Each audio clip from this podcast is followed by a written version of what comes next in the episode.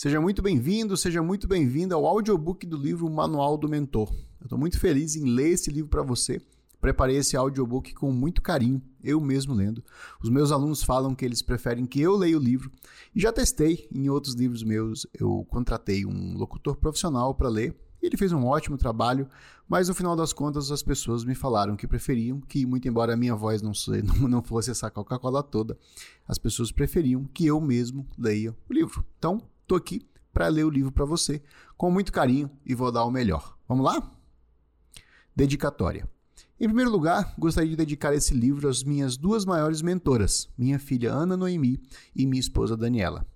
Ana, apesar dos seus sete aninhos apenas, me ensina valiosas lições todos os dias. Daniela é a minha maior mentora, uma mulher sábia que me guia e orienta de forma brilhante. Sem ela, dificilmente eu estaria onde estou. Também quero dedicar esse livro aos mentores que de alguma forma influenciaram minha forma de pensar em meus negócios. Mentores e amigos como Vitor Damasio, Maxwell Inícios, Alisson Casagrande, Natal Oliveira e muitos outros.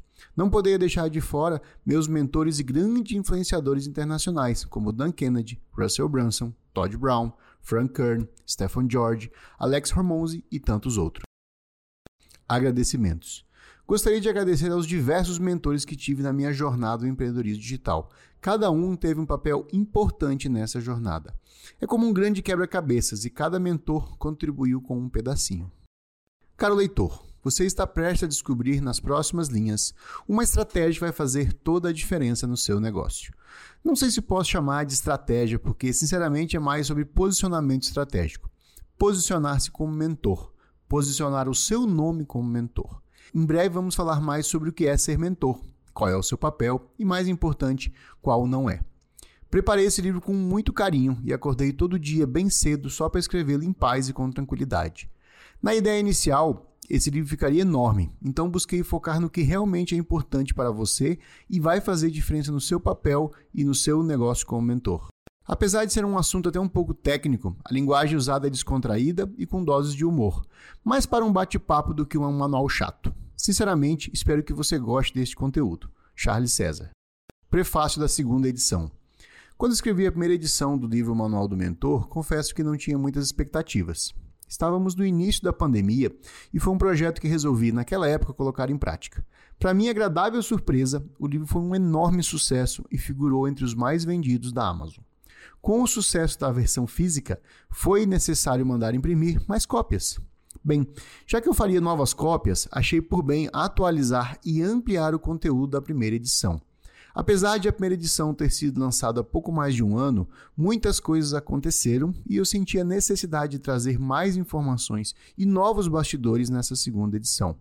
Tudo que estava na primeira foi mantido nessa edição. Apenas acrescentei novos capítulos falando sobre vendas, posicionamento, autoridade e coisas do tipo. Espero sinceramente que você goste dessa nova edição, revista e ampliada. Vamos à leitura? Parte 1. O cenário do mercado de infoprodutos. Nunca tivemos tanta informação disponível. O que você quiser saber está a um clique ou dois de distância. Google que o diga, YouTube sabe tudo. Recentemente eu fui trocar o HD do meu computador e aprendi a fazer a troca no YouTube. Nesse processo, já travei logo no início. Eu não conseguia abrir a tampa do notebook. Que lamentável. No tutorial do YouTube, o camarada mostrava como abrir a tampa, mas por algum motivo a minha não abria. Foi aí que resolvi digitar como abrir a tampa do notebook Lenovo. Para minha surpresa, existiam vários tutoriais específicos no YouTube sobre como abrir a tampa e quais eram as surpresas inesperadas nessa tarefa aparentemente simples. Tampa removida com sucesso e HD trocado. Charles, o que isso tem a ver com mentorias? Estou lhe contando isso para ilustrar que você pode encontrar literalmente qualquer coisa no YouTube. A informação está aí para quem quiser, sendo boa parte 100% gratuita. Então, se a informação está disponível de forma democrática e acessível, por que a maioria avassaladora de pessoas não tem resultados e não atinge os objetivos pretendidos? Quando eu digo resultados e objetivos, não estou falando só do lado profissional ou financeiro, ou só de fazer um milhão por ano ou dobrar o seu lucro. Estou falando no sentido amplo, no sentido profissional e pessoal também. Existe um exemplo que ilustra perfeitamente isso: dieta e emagrecimento. Vamos ser bem sinceros: emagrecer não tem mistério algum, mas não é fácil. Sem entrar nos detalhes alimentares ou nutricionais e longe de querer prescrever alguma dieta ou orientação, a verdade é que emagrecer é simples, basta você ingerir menos calorias do que gasta. Existem muitas e muitas receitas, dicas, orientações de alta qualidade e de graça disponíveis no YouTube. Profissionais renomados compartilham tudo o que sabem em troca apenas de algumas curtidas e, vez ou outra, algum compartilhamento. Aviso: sou altamente contra pedir curtidas e compartilhamentos no YouTube. Isso vai totalmente contra a teoria do gênio da lâmpada mágica. Mas esse é assunto para outro livro. Ora, ora, se as informações de como emagrecer e como fazer exercícios estão disponíveis de graça no YouTube, por que nem todas as pessoas são magras? Porque, mesmo com uma montanha de informação e conhecimento disponível e acessível de graça, as pessoas ainda procuram nutricionistas e outros profissionais. Finanças é outro assunto muito similar. Há uma infinidade de vídeos, tutoriais e coisas do tipo ensinando como administrar seu rico dinheirinho. Planilhas explicadas, mapas mentais completos, exemplos práticos, tudo de graça por aí. Mesmo assim, com toda a informação disponível, há muita gente totalmente descontrolada financeiramente. Veja bem, não estou aqui dizendo para não procurar profissionais, estou somente ilustrando um ponto de vista. Para responder essa pergunta, temos que olhar sobre dois pontos. Número 1. Um, comprometimento. Número 2. No meu caso, como fica? Vamos ver a questão do comprometimento primeiro.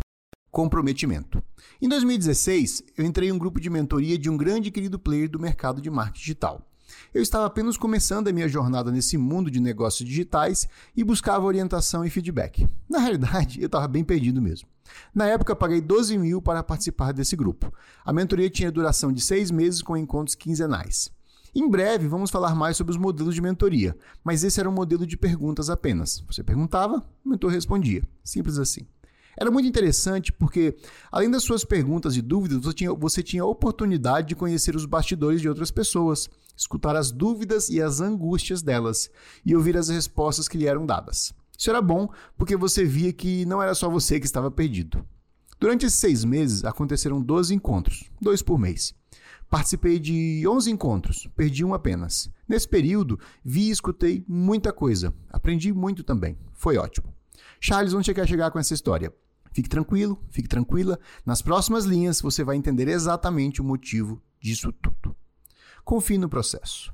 A questão central é: boa parte das respostas, dos encaminhamentos, das dicas, das sugestões, das estratégias, enfim, do conteúdo ensinado e apresentado na mentoria estava de graça no Instagram.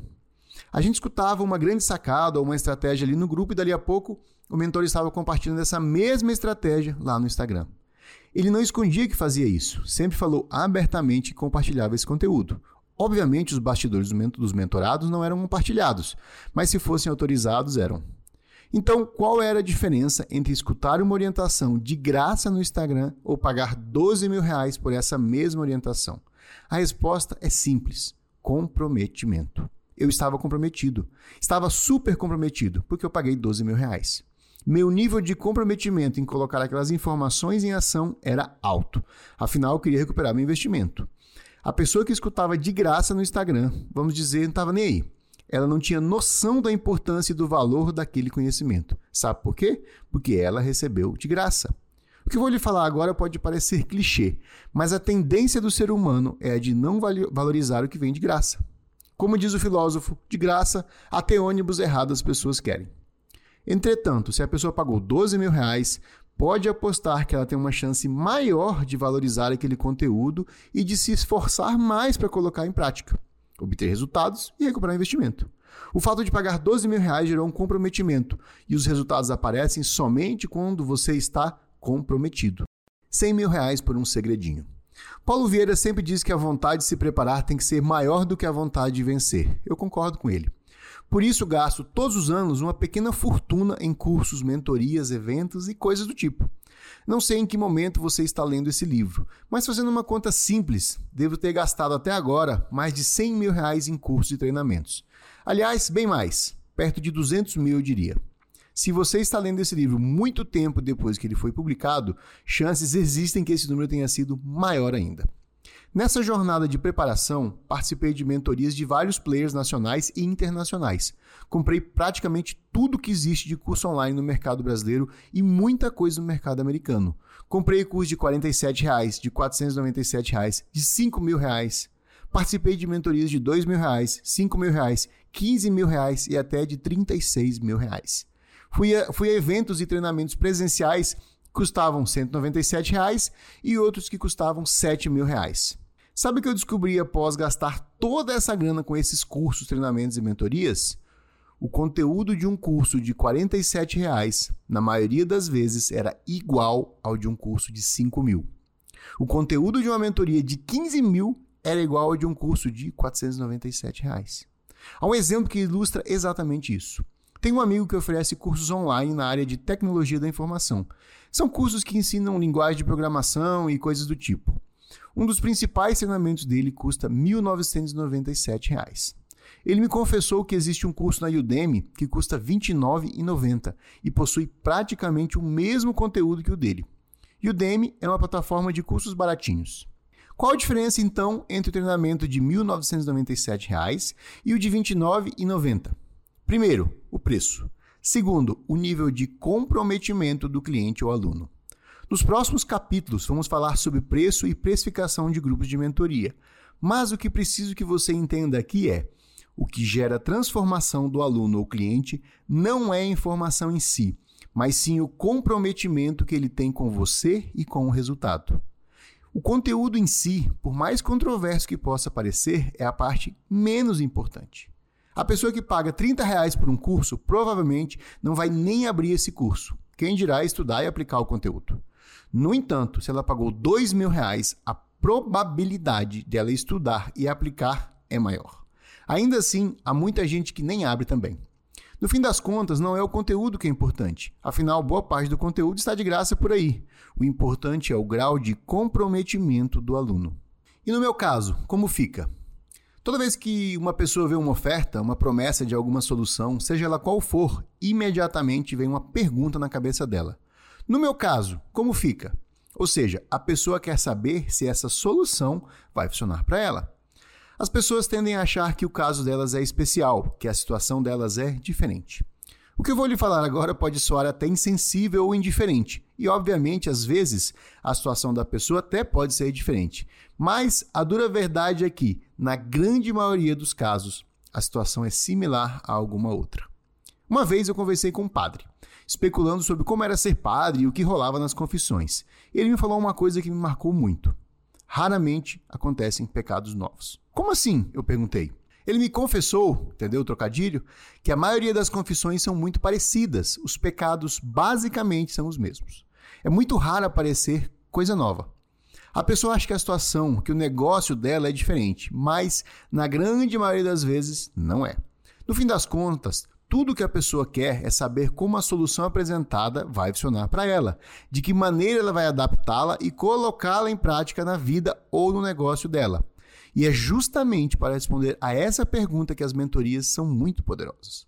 Um conteúdo gratuito não responde essa pergunta. Muitas vezes um curso online ou e-book ou livro também não respondem. A pessoa vai lá, compra o curso, assiste às aulas, mas ainda fica com aquelas perguntinhas martelando na cabeça dela. E no meu caso, Será que isso funciona para mim? É bem aí que o mentor entra em ação. É muito comum algumas pessoas entrarem em grupos de mentoria com quatro ou mais encontros. Aparecem no primeiro encontro e fazem a seguinte pergunta: Charles, estou pensando em fazer dessa forma. O que você acha? Eu respondo: Acho que tem potencial de dar certo. Manda bala. Pronto, a pessoa some e nunca mais aparece em nenhum encontro. Vamos falar mais sobre isso também. Em um mundo repleto, para não dizer atolado, de informação e conhecimento, as pessoas, mais do que nunca, querem atenção. Atenção é a commodity mais valiosa deste século. As pessoas querem poder perguntar, elas querem saber e ouvir como fica no caso delas. Elas querem ser ouvidas, querem atenção. Muitas vezes, apenas uma palavra de incentivo ou confirmação já destrava muitas pessoas e elas deslancham. Uma coisa é ter acesso a um grande volume de informações, outra coisa é ter acesso a informação direcionada para a sua necessidade. Colírio para dor de dente. Imagine a seguinte situação: você está com dor de dente, aquela dor latejante e chata. Então, sabiamente, você resolve ir ao médico. Chegando lá, você fala: Doutor, estou com dor. O médico então fala: Certo, use esse colírio. Entra o próximo paciente com um problema de dor no joelho. Eis que o médico também receita um colírio. Depois entra um camarada com os olhos vermelhos e doloridos. O encaminhamento: colírio. É claro que não é assim que as coisas funcionam em um consultório médico, ao menos não deveriam ser. Como regra, você conta seus problemas, suas dores, quando começou, se é algo novo, se já é um problema antigo. O médico escuta, ao menos deveria escutar, e só depois ele prescreve alguma coisa para ajudá-lo. Sempre gosto de dizer que o mentor é como um médico. Ele escuta os problemas e dá uma orientação personalizada baseada no problema que a pessoa relatou. Se a pessoa está com dor de dente, provavelmente colírio não é o melhor dos caminhos. Quando a pessoa faz um curso online, lê um livro ou consome algum conteúdo no YouTube, basicamente o que acontece é isso: o mesmo remédio para todas as doenças, a mesma solução para todos os problemas. Veja bem, sem escutar o paciente, não é possível passar uma orientação clara e individualizada. Repare que a palavra-chave aqui é individualizada. Um curso online ou um livro é isso, a mesma orientação para todos que leram aquele livro. É claro que ele vai funcionar para muitas pessoas, mas para algumas pessoas não vai. Talvez uma parte dessas pessoas tenha um problema diferente ou até mesmo nem saiba direito qual é o seu problema, o que é muito comum. Assim que você tiver seus primeiros mentorados, vai rapidamente ver que, na maioria dos casos, o problema nunca é o que as pessoas acham que é. Um típico caso que acontece na minha área de atuação são clientes acharem que um dos motivos de um negócio deles não estar prosperando está na parte de anúncios. Rapidamente chegamos à conclusão que os anúncios não são o problema. Normalmente o problema está na estratégia de negócio. O grande poder da mentoria está justamente aí: ouvir e dar uma orientação específica para o problema da pessoa. Dor no olho? Colírio. Nada de passar colírio para quem está com dor de dente. Quando nossos clientes fazem um curso online ou leem um dos nossos livros, nós só conseguimos dar orientações até um certo nível. Para muitas pessoas, isso já é suficiente para ter resultados ou conseguir mudanças positivas. Se ela escolheu o curso certo, provavelmente vai ter algum progresso. Mas, para outras pessoas, é necessário que tenhamos um olhar mais próximo sobre a situação dela. E é aí que o mentor é fundamental. Mas, Charles, você está dizendo que, então, para não criar curso online e livros? Não é isso. Calma, respira. Vamos falar sobre o dilema curso online e mentoria em breve. Afinal, o que é mentoria? Mentoria é aconselhamento, tutoria, orientação. Diferentemente de coaching, o papel do mentor é orientar e indicar o caminho. O mentor fornece opinião, indica o caminho, dá conselhos. Sempre digo que eu sou pago para dar pitaco na vida alheia. Há muita gente que faz isso de graça por aí. Eu cobro. No processo de coach, geralmente o coach não dá a opinião dele ele tende a levar o coach do ponto A ao ponto B somente fazendo perguntas e levantando questionamentos. O mentor atua mais como alguém que responde a seguinte pergunta: O que você faria no meu lugar? Em alguns casos, o mentor até diz que você tem que fazer. Em alguns casos, o mentor até diz o que você tem que fazer. Digamos, ele lhe dá ordens, algo como: faça assim que vai dar certo. Com o poder da internet, podemos nos reunir de maneira virtual com qualquer pessoa de qualquer lugar. Antigamente, as mentorias eram basicamente presenciais, o que inviabilizava o acesso a muitas pessoas. Com as mentorias online, podemos ter acesso a pessoas de sucesso que em outras circunstâncias jamais teríamos. A mentoria é interessante não somente pelo aspecto de você perguntar e buscar orientação para alcançar seus objetivos, mas também para conhecer os bastidores de pessoas que já atingiram o objetivo que você quer atingir. Às vezes, só de saber o que acontece nesses bastidores, de ver que na verdade não há muito segredo, a pessoa já fica mais motivada. Eu arrisco dizer que 80% do que impede as pessoas de atingir os resultados desejados não é informação, e sim mentalidade e atitude. Informação exige mais, em abundância. Ter acesso a um mentor, especialmente alguém que você admira e já atingiu o resultado que você quer atingir, significa também uma espécie de eliminador de barreiras. Quando as pessoas descobrem como o mentor teve sucesso, qual foi o passo a passo dele, como ele pensava e não pensava, quais eram as limitações dele, quais eram os medos e as inseguranças, os erros que ele cometeu, muitas crenças vão por água abaixo. Existem vários motivos que impedem as pessoas de entrar em ação, começar algo até mesmo dar continuidade a alguma coisa.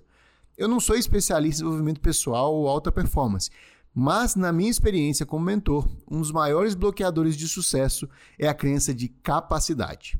Será que eu consigo? Será que eu sou bom bastante? Será que eu sou bom igual fulano? Ciclano é tão melhor que eu? Será que vai dar certo? Esses pensamentos, essas crenças, são os que mais limitam e travam as pessoas a realizar seus objetivos e a alcançar os resultados desejados. Nesse ponto, a mentoria tem um impacto muito forte. Centenas de pessoas já passaram por nossos grupos de mentorias. Nas sessões, a maioria das perguntas é relacionada à validação, ou seja, estou no caminho certo? Você acha que vai dar certo? Posso fazer isso? Estou pensando em fazer tal coisa. O que você acha? Só de o mentor falar, você está no caminho certo, continue, já motiva a pessoa e ela sai executando. E isso é ótimo. Qual é o papel do mentor? Um tempo atrás, quando eu estava iniciando minha jornada no mercado digital, entrei em uma mentoria para copywriters de um grande player do mercado, escrever cartas de vendas e textos persuasivos. Escrevi uma carta de vendas de um produto novo e mostrei para o meu mentor. Ele falou: Sua carta de vendas está muito boa, gostei do seu texto. Na época, somente essas palavras já deram um alívio enorme para minhas costas. Também tem as minhas inseguranças. Uma coisa é sua esposa falar que você escreve bem, outra coisa é um profissional renomado naquele assunto falar que você escreve bem. Veja só, ele não me ensinou nada, não nesse momento. Ele só validou só falou que estava bom o que eu tinha feito. E para mim foi ótimo. Nesse caso, o meu mentor assumiu um papel de validação. Acredito fortemente que boa parte do trabalho de um mentor é validar, ou seja, falar se está bom ou ruim, se a pessoa está no caminho certo ou se ela tem capacidade para fazer aquilo. Às vezes o trabalho do mentor é moleza, às vezes não, não vou mentir. Mas veja só essa história de um dos nossos alunos de mentoria. Ele é uma pessoa super profissional, com várias pós-graduações, experiência de mais de 10 anos no seu mercado de atuação e estava pensando em escrever um livro. Ele me confessou que estava patinando havia uns dois anos para fazer isso. Segundo ele, o livro estava pronto na cabeça dele, mas ele achava que não tinha autoridade suficiente para escrever o livro. Pare e reflita um pouco sobre essa situação. Eu não precisava ensinar nada para esse cara. Tudo que essa pessoa precisava era de uma validação, de uma palavra de apoio. Claro que os nossos amigos e pessoas próximas podem fazer esse trabalho, mas é diferente escutar isso de alguém que é profissional e imparcial. Confesso que nem falei palavras muito motivadoras para ele, só falei que conhecia pessoas menos gabaritadas do que ele que já haviam escrito livros. Foi o suficiente. Só essa frase, que nem foi das melhores, já resolveu a bronca. Resultado: alguns meses depois, o livro dele estava pronto. Mais tarde, ele me confessou que me admirava e minha opinião para ele era muito importante. O fato de eu validar e achar que ele tinha capacidade para aquilo fez com que ele se motivasse e entrasse em ação. Não estou falando isso para me vangloriar, ao contrário. Quem sou eu no jogo do bicho, não é mesmo? Na linguagem do futebol, jogou onde mesmo, fera? Não sou famoso, muito menos uma celebridade. Mas a questão é que quando alguém o escolhe como mentor, você assume um papel de autoridade perante essa pessoa. Sua opinião passa a ter muito peso para ela, mesmo que você, como mentor, não se ache essa Coca-Cola toda. Vamos falar mais sobre isso em breve. O mentor também atua indicando caminhos, apresentando atalhos e falando quais são as estradas que devem ser evitadas. Em um dos nossos encontros de mentoria, outro aluno, que era consultor, me falou que estava prestes a fechar uma consultoria com o cliente e que pretendia cobrar dois mil reais por essa consultoria. Ele me explicou o que iria fazer na consultoria e pediu minha opinião se o preço estava bom. Eu poderia até falar que o preço estava bom, mas na minha opinião, como mentor, não estava. Falei para ele cobrar sete mil reais. Obviamente ele se assustou, mas felizmente me escutou. Alguns dias depois mandou uma mensagem dizendo que tinha fechado a consultoria por 7 mil. Eu assumi um risco ao dar essa opinião, eu sei disso. Mas esse é um dos papéis do mentor: levar seus mentorados para o próximo nível, desafiá-los. E nesse processo, nós, como mentores, às vezes temos que correr riscos também. Qual não é o papel do mentor? Ter clareza sobre qual é o papel do mentor é muito importante, mas tão importante quanto saber qual é o papel é saber qual não é o papel. Até arrisco a dizer que essa clareza sobre qual não é o papel do mentor é mais importante. Evita muitas frustrações, tanto para você como mentor, quanto para os seus mentorados. A primeira coisa que precisamos ter muito clara é que o mentor não é um salvador da pátria. Obviamente, o mentor sempre vai dar o melhor de si para ajudar seus mentorados, mas a responsabilidade pelos resultados não é do mentor. Nesse ponto, quero lhe confessar uma coisa.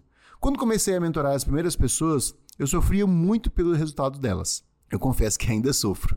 Ficava pensando no negócio delas como poderia ajudar mais. E ainda fico pensando. Se você escolher se tornar um mentor e ter seus grupos, você vai ver que algumas pessoas vão agir e vão ter resultados, o que é ótimo. Mas devo alertá-lo que algumas pessoas simplesmente não vão fazer nada. Na minha primeira turma de mentoria, teve uma pessoa que pagou, se inscreveu, me mandou uma mensagem dizendo que estava animada e nunca mais apareceu. Sumiu do mapa. Conforme fui montando as próximas turmas, vi que sempre ia ter uma ou outra pessoa desse jeito. Esses dias, escutando um podcast do Russell Brunson, ele falou que o primeiro cliente dele do grupo de mentoria, mais caro que ele tinha, de 25 mil dólares, nunca apareceu nos encontros. Comprou e sumiu. Eu fiquei mais aliviado. Aparentemente, essa coisa de comprar e sumir acontece no mundo todo. Um dos meus objetivos com esse livro, além de mostrar o caminho das pedras para estruturar seu negócio de mentoria, também é lhe apresentar os bastidores desse negócio e revelar algumas verdades não ditas. Fato é que muitas coisas que acontecem nos bastidores, não só do meu negócio, nunca são ditas. Vou lhe dar um exemplo mais claro sobre isso. Escutando um podcast do Russell Brunson, já deu para perceber que sou fã do cara, né? Ele estava falando sobre os perfis dos mentorados e o que é preciso para que essas pessoas obtenham resultado. O ponto que ele estava comentando é que, apesar de algumas pessoas se inscreverem na mentoria dele e apesar dos melhores esforços dele, da equipe dele e das pessoas, ainda assim algumas pessoas não obtinham resultados. Existem vários e vários motivos para isso. É praticamente impossível listar todos. Mas uma questão que muitas vezes é ignorada é o fato de que talvez somente sua mentoria não seja o suficiente para a pessoa. Dói ter que admitir isso, mas é a verdade. Algumas pessoas ainda não estão prontas ou faltam uma peça no quebra-cabeça delas. Por mais que você tente selecionar as pessoas que vão participar das suas mentorias, sempre vai chegar alguém assim.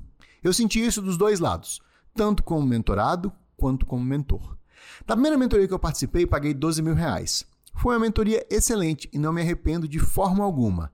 Mas a verdade é que eu não estava pronto ainda. Confesso que não tive muitos resultados. Contudo, a culpa não era do mentor, era 100% minha. Uns dois anos depois dessa mentoria, foi que as fichas começaram a cair para mim. Muitas coisas que aprendi e escutei lá atrás foram ser úteis só agora.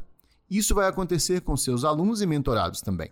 Porque eu estou batendo bastante na tecla dessa questão dos resultados dos seus alunos e mentorados. O motivo é simples: para que você ajuste as suas expectativas como mentor. Quando eu digo resultados, não estou falando só de resultados financeiros.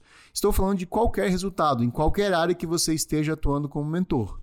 Nós, como mentores, estamos aqui para fazer o nosso melhor, estudando mais, nos capacitando, evoluindo e trabalhando forte para entregar o melhor conteúdo e ajudar nossos mentorados a ter os melhores resultados. Contudo, o resultado dos nossos mentorados é uma equação de duas partes, a nossa parte e a parte deles. Sobre a nossa parte, a gente tem um certo controle, mas sobre a parte deles, dos alunos, a gente não tem controle. Depende 100% deles. Corra com quem quer correr, ande com quem quer andar. Ajuste de expectativas. Esse é um dos conselhos mais poderosos que alguém que vai ser mentor pode receber. Nós, como mentores, sempre queremos o melhor para nossos mentorados.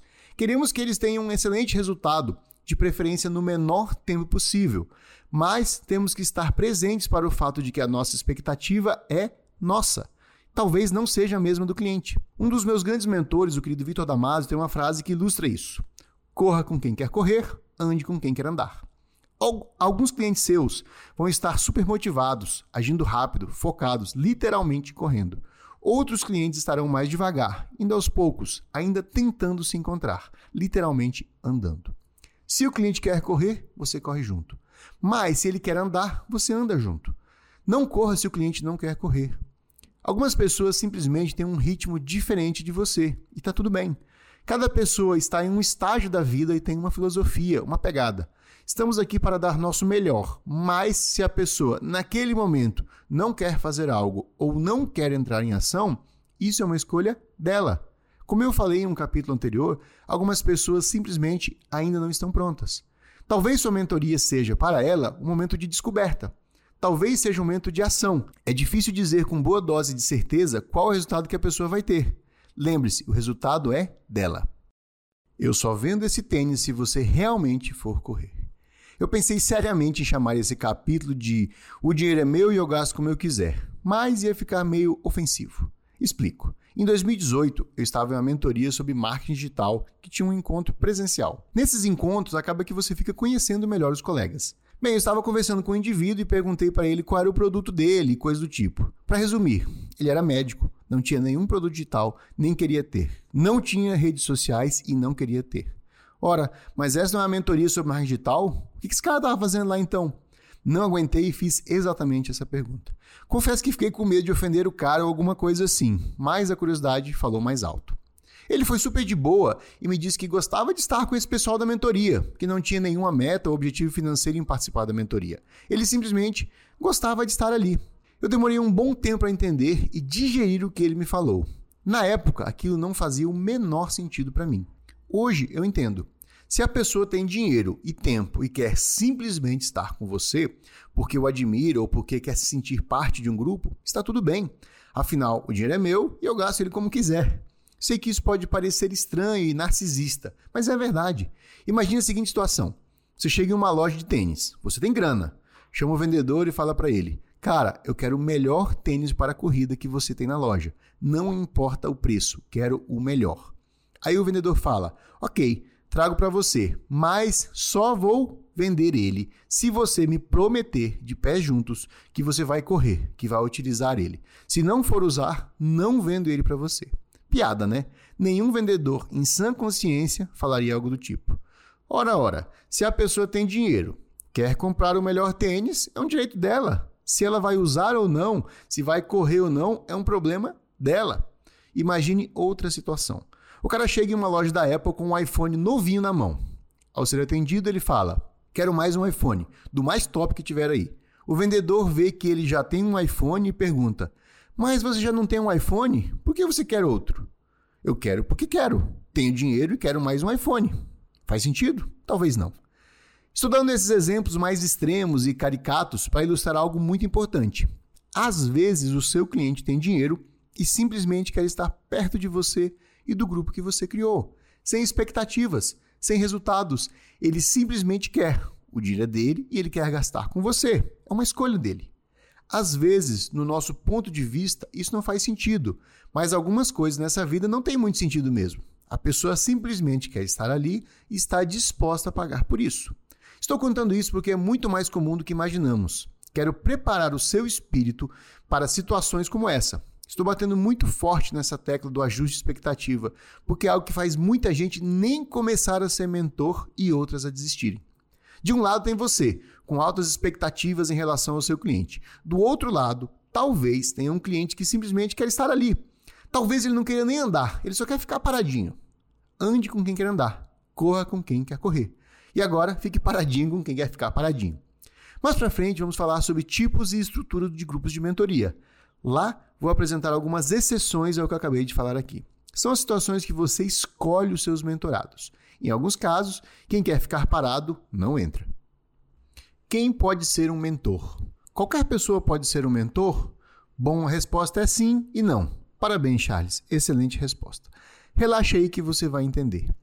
Lembre-se que o mentor está ali para guiar, indicar, encurtar caminhos, apontar as melhores soluções e as ações com maior probabilidade de dar certo, ao mesmo tempo mostrar quais são os erros mais comuns e o que deve ser evitado.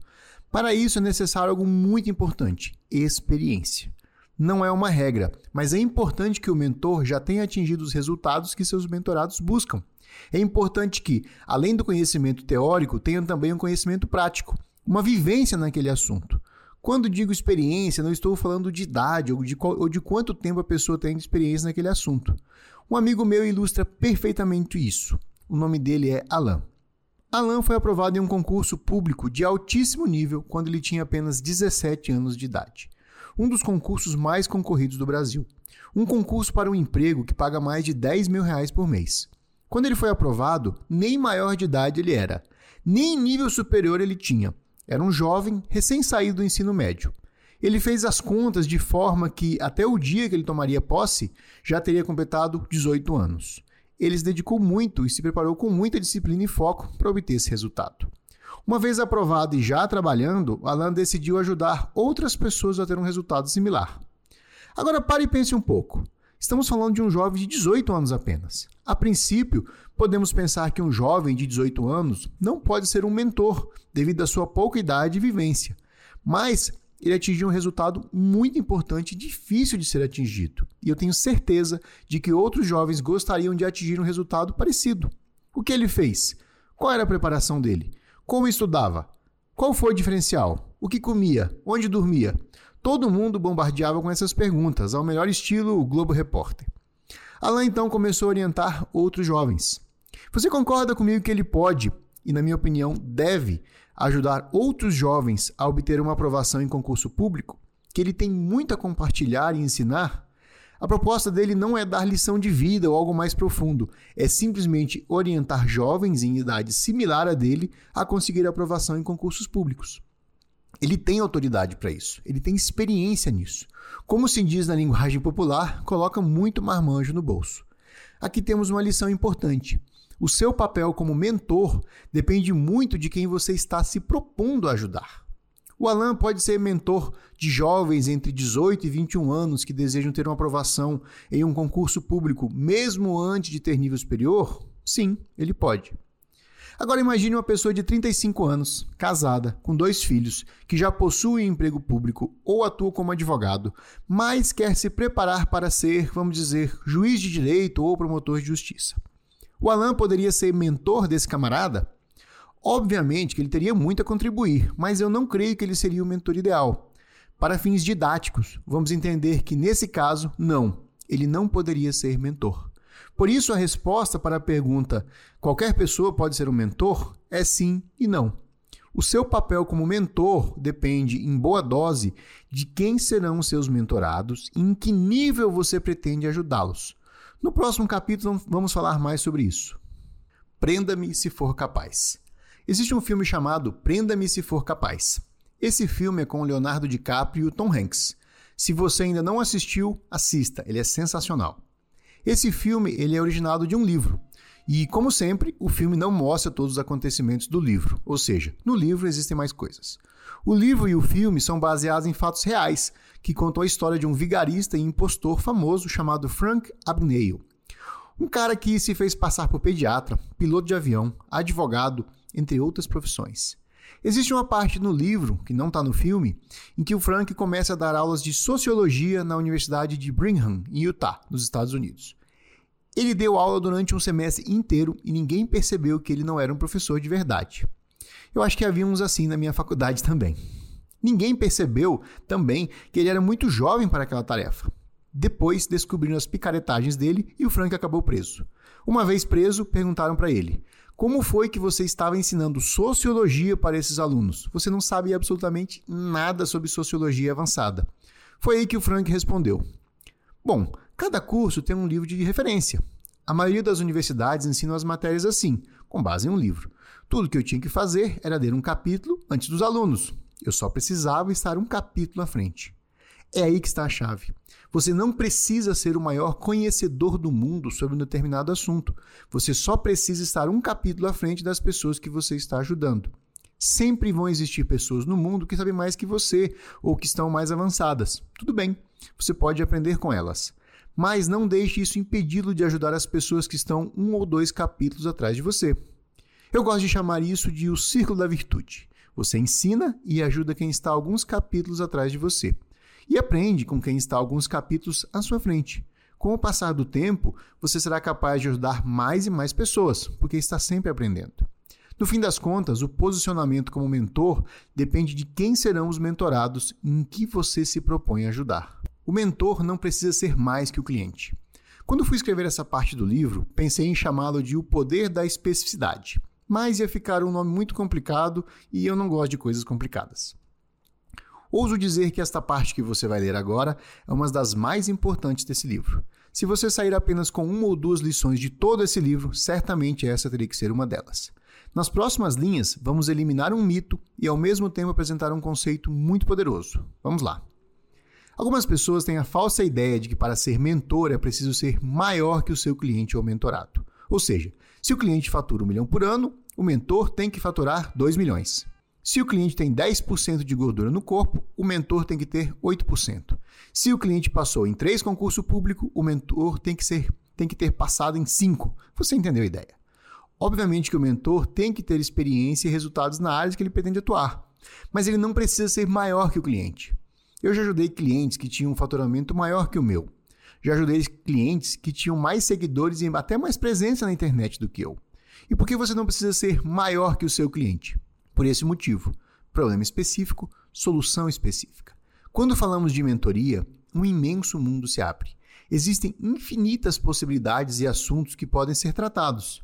Na minha experiência, contudo, quanto mais específico for o problema que você está se propondo a resolver com a sua mentoria, mais fácil será ajudar seus mentorados e mais fácil montar suas turmas. Vamos a alguns exemplos para tornar as coisas mais claras. No mundo do marketing digital, existem muitas áreas e cada área tem diversas sub-áreas. Para facilitar nosso exemplo, separei algumas áreas e sub-áreas em que podemos atuar. Inicialmente, o primeiro impulso para criar mentoria seria fazer uma mentoria sobre marketing digital. Porém, marketing digital é muito amplo, muito aberto. Só nessa imagem dá para ver que existem muitas áreas dentro dele, e eu não coloquei todas. Se você fosse montar uma mentoria sobre o tema marketing digital de forma ampla, teria muita dificuldade em montar as turmas, porque iria concorrer com literalmente todo mundo na internet. E ainda que conseguisse montar a turma, teria uma enorme dificuldade em ajudar essas pessoas. Poderiam aparecer pessoas com os mais diversos problemas, alguns com problemas em copy, outras em tráfego, um pessoal perdido na parte de funil e por aí vai. Os encontros seriam bem complicados e não seria nada fácil entregar um resultado legal para essas pessoas. Agora vamos descer um nível. Digamos que eu resolva montar uma mentoria somente sobre tráfego pago. Eu tenho uma. Já seria muito mais fácil montar as turmas e ajudar as pessoas. Posso começar minhas mentorias sabendo que aquelas pessoas precisam de ajuda na parte de tráfego pago. Ali nós não vamos discutir, discutir tráfego orgânico ou outro tipo. Vamos falar exclusivamente sobre anúncios pagos. Na minha mentoria de tráfego pago, por exemplo, só falamos sobre anúncios no Facebook e Instagram. Não falamos de YouTube ou Google. E dentro de tráfego pago no Instagram e Facebook, eu poderia ser mais específico ainda: tráfego pago no Instagram e Facebook com foco em tráfego direto para oferta. Um tempo atrás, um cliente me contratou para ajudar a criar webinários automáticos. Webinários automáticos são uma das minhas especialidades e a gente tem excelentes resultados com essa estratégia. Esse cliente já tinha um negócio faturando alto, com diversas estratégias rodando, equipe de funcionário e tudo mais. Posso afirmar sem medo de errar que esse cliente era maior do que eu. Se a minha mentoria fosse focada somente em marketing digital de forma ampla, jamais seria contratado por essa pessoa. Ela jamais teria participado da minha mentoria. Entretanto, por eu oferecer uma solução específica sobre algo que eu dominava, atraí essa pessoa. No quesito negócio ou marketing digital, ele era maior do que eu e tinha até mais experiência. Porém, no quesito webinários automáticos, eu tinha mais conhecimento e experiência. Essa especificidade no programa de mentoria pode ser tanto em termos do tema quanto da pessoa. Vamos ver um exemplo no nicho de finanças e investimentos. Assim como no nicho de marketing digital, o nicho de finanças e investimentos é bem amplo. Uma mentoria sobre investimentos de forma geral normalmente é extensa e difícil de fazer. Nem todo mundo quer investir na bolsa de valores, nem todo mundo quer só renda fixa ou tesouro direto. Ainda temos o subnicho de investimentos em fundos imobiliários, que é uma parte bem diferente. São muitas áreas seria possível criar várias mentorias, abordando temas específicos. Uma primeira abordagem seria criar uma turma para falar só sobre renda fixa e tesouro direto. Poderia também ser feita uma turma só para falar sobre investimentos mais conservadores na bolsa, ou somente sobre investimentos agressivos. Uma segunda abordagem é focar em um público mais específico. Eu tenho uma amiga que tem grupos de mentoria sobre posicionamento no Instagram, porém ela só atende mulheres. Isso é sensacional. Já vi mentorias de negócio só para quem fatura acima de 100 mil por mês e outras só para quem não fatura 100 mil por mês ainda. Qual é a ideia central aqui? Você não precisa ser maior do que o seu cliente, você só precisa oferecer uma solução específica para ele. Recebi recentemente uma oferta de uma mentoria que me chamou a atenção. Era de uma pessoa que atua no nicho de marketing digital assim como eu. Essa pessoa era, vamos dizer, menor do que eu tinha um faturamento menor, menos clientes e, sinceramente, eu não achava que ela mandava tão bem assim em marketing e vendas. Se ela me oferecesse para entrar em uma mentoria sobre marketing digital ou negócios, dificilmente eu entraria. Antes de a gente concluir essa história, preciso abrir um parêntese aqui. Veja bem, eu não me acho melhor do que essa pessoa ou mais inteligente. Eu simplesmente não a vejo, nesse momento, como uma potencial mentor em negócios. Não é nada pessoal, é assim que os clientes pensam. Algo do tipo: não boto fé nessa pessoa, faz parte do jogo e nunca vamos agradar a todos. Continuando. Como eu disse, não toparia uma mentoria de negócio com ela, mas ela estava oferecendo uma mentoria sobre como escrever livros e vender na Amazon. Essa pessoa já havia escrito alguns livros e estava vendendo bem na Amazon. Ela tinha um método e uma estratégia interessante para escrever e vender os livros. Nesse tópico, eu fiquei interessado. Se ela estivesse oferecendo uma mentoria genérica sobre negócios e marketing digital, e se um dos tópicos que iriam ser tratados na mentoria fossem livros, provavelmente eu não teria interesse. No entanto, como ela fez uma mentoria específica sobre um tema específico, tratando um problema específico e com uma solução específica, eu fiquei interessado. Na prática, o que ocorre é que as pessoas pensam inicialmente em uma solução completa, em uma mentoria que vai revolucionar a vida dos seus clientes. Tudo bem, às vezes temos expertise e experiência para conduzir esse tipo de mentoria. Mas é muito mais simples e fácil criar mentorias específicas sobre temas que temos um domínio maior. Ao definir soluções mais específicas, algumas coisas mágicas acontecem. Podemos cobrar mais caro, é mais fácil montar as turmas, é mais fácil preparar o conteúdo, entregamos um resultado maior aos nossos mentorados, nos posicionamos como especialistas.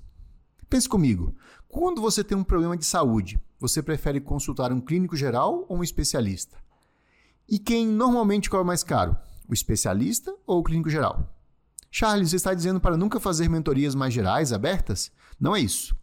Eu mesmo tenho grupos de mentorias com temas bem abertos e também participo de grupos abertos. Está tudo bem ter mentorias com temas abertos e amplos. A questão é: é mais fácil e mais lucrativo ter grupos com temas específicos. E, em alguns casos, dependendo do seu posicionamento ou até mesmo do nível de concorrência do mercado, ter mentorias específicas é o melhor caminho.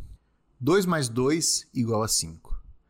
Dando sequência ao tópico anterior, você vai descobrir agora um dos maiores segredos para vender e lotar grupos de mentoria com maior facilidade, ao mesmo tempo em que impacta a vida de mais pessoas.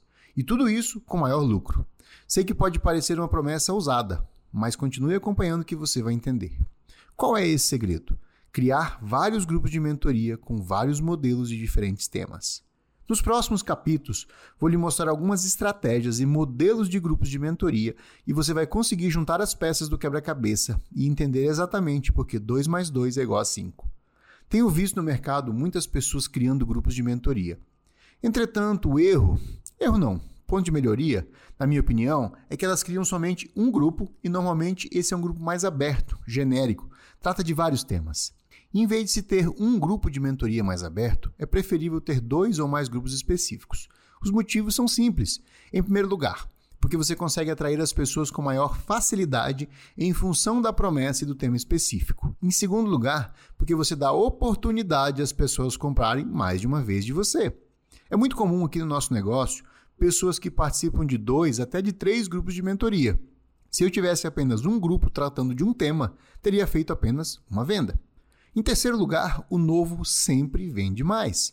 Não vou falar aqui muito sobre essa questão do novo, pois vamos ter um tópico específico sobre essa questão. Lá vamos ver o assunto com maior profundidade, pois ele é crucial para o sucesso do seu negócio, e não só com mentorias. Voltando ao assunto, vamos a um exemplo. Um dos primeiros grupos de mentoria que criei era bem amplo e genérico. Confesso que não era fácil colocar pessoas nesse grupo. Depois que eu entendi o poder de ter mais de um grupo com temas diferentes, a coisa mudou de figura. Criei uma mentoria específica falando sobre tráfego pago no Facebook e Instagram. Foi um sucesso de vendas. Depois eu criei uma mentoria falando mais especificamente sobre funil de vendas. Aqui eu poderia até ter sido um pouco mais específico tratando apenas de um modelo, mas tudo bem. O que aconteceu? Várias pessoas fizeram parte da minha mentoria de tráfego vieram para a minha mentoria de vendas. Mais adiante, criei uma mentoria aberta, mais longa e com duração maior. Ela possuía um valor maior também. Resultado: várias pessoas que tinham participado das mentorias anteriores vieram para esta. Agora pare e reflita comigo. Se eu tivesse feito só uma, teria vendido somente uma vez. Muitas pessoas que participaram desses grupos temáticos de mentoria não me conheciam antes Porém, depois de passar algum tempo comigo nos encontros, passaram a me conhecer e confiar em mim. Essas pessoas acabam se tornando fãs, e fãs compram seus produtos. Melhor ainda, mais de uma vez. Um amigo meu do marketing digital tem um grupo de mentoria apenas. É um grupo mais longo, com duração de um ano. Eu admiro muito e participei dessa mentoria. E foi só isso. Apesar de ter gostado da experiência e, vamos dizer, querer mais, eu não queria mais do mesmo. Isso já tem mais de três anos e até hoje ele continua com o mesmo grupo lá. Tudo bem, é rentável e as pessoas gostam, nada de errado com isso. Contudo, se ele tivesse criado outro grupo com algum tema específico, talvez com uma duração menor, certamente eu teria entrado. Gosto dele e queria comprar mais vezes, só que ele não me deu oportunidade. O que eu vou falar agora pode parecer repetitivo, mas eu preciso correr esse risco em função da importância da mensagem. Quando as pessoas gostam de você, elas querem comprar mais de você. Se você não tiver mais nada para vender, elas não têm mais nada para comprar. O resultado disso é que você perde a fidelidade do seu cliente e deixa muito dinheiro na mesa.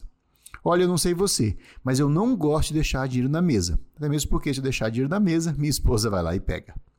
Existe um quarto elemento que justifica ter mais de um grupo de mentoria.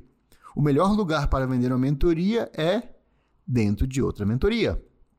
Ao final das minhas mentorias, principalmente as mais curtas, é normal as pessoas perguntarem e desejarem saber qual é o próximo passo. Se a pessoa gostou da experiência de ter participado de um grupo de mentoria com você, ela vai querer mais. Então, nada mais lógico que, ao final de uma mentoria, você já faz a oferta de outra mentoria, do próximo passo. Em um dos meus grupos de valor mais alto, 50% dos participantes vieram de outros grupos de mentoria. Ao fim do grupo, já fazemos a oferta do próximo passo para a pessoa. Se eu tivesse só um grupo, isso não seria possível. O poder da novidade. Nosso cérebro adora coisas novas, adora novidades. Evaldo Albuquerque, no excelente livro A Carta de Vendas de 16 Palavras, cita dois neurocientistas do Instituto de Neurociência Cognitiva da Universidade de Londres e da Universidade Otto von Guericke, da Alemanha, Nico Buzek e Hermann Duzel, que fizeram um estudo utilizando imagens de ressonância magnética para entender como o nosso cérebro reage à novidade. Eles descobriram que há uma região no mesencéfalo chamada substância negra ou área tegmental ventral, que é acionada quando vemos coisas novas. Porém, essa parte do nosso cérebro só é ativada quando encontramos ou exploramos coisas novas. Essa parte precisa de um estímulo, de algo novo para entrar em ação. Se é algo familiar, já conhecido, essa parte do cérebro fica adormecida. Em resumo, os neurocientistas explicam que, quando a gente vê algo novo, o nosso cérebro entende que existe ali um potencial para sermos recompensados de alguma forma. Da mesma forma, o cérebro aprende que o estímulo, quando é algo comum, já conhecido ou familiar, não possui nenhuma recompensa associada a ele e, portanto, perde seu potencial.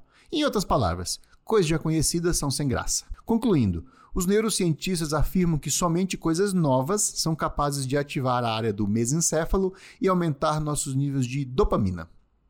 Não sei se você sabe, mas a dopamina é conhecida como o neurotransmissor do prazer. É responsável pelo nosso sistema de recompensa. Sabe aquele sentimento gostoso depois de terminar uma corrida ou comer um chocolate? Pois é, é a dopamina em ação. Agora que sabemos o poder que as coisas novas têm sobre o nosso cérebro, fica claro que precisamos desenvolver a habilidade de estar sempre criando novos produtos, novos grupos de mentoria, com novos temas, novas abordagens e novos formatos. Veja o exemplo da Apple. Todo ano eles lançam um novo iPhone. Eles poderiam muito bem continuar vendendo o mesmo aparelho por dois ou três anos. No entanto, eles escolhem trocar o iPhone todo santo ano. O mais curioso disso tudo é que as pessoas compram Aliás, não só compram, como fazem fila para comprar. Não só fazem fila, mas vão para a fila na noite anterior e acampam. Que loucura! Você realmente acredita que é necessário trocar de iPhone todo ano, tecnologicamente e racionalmente falando?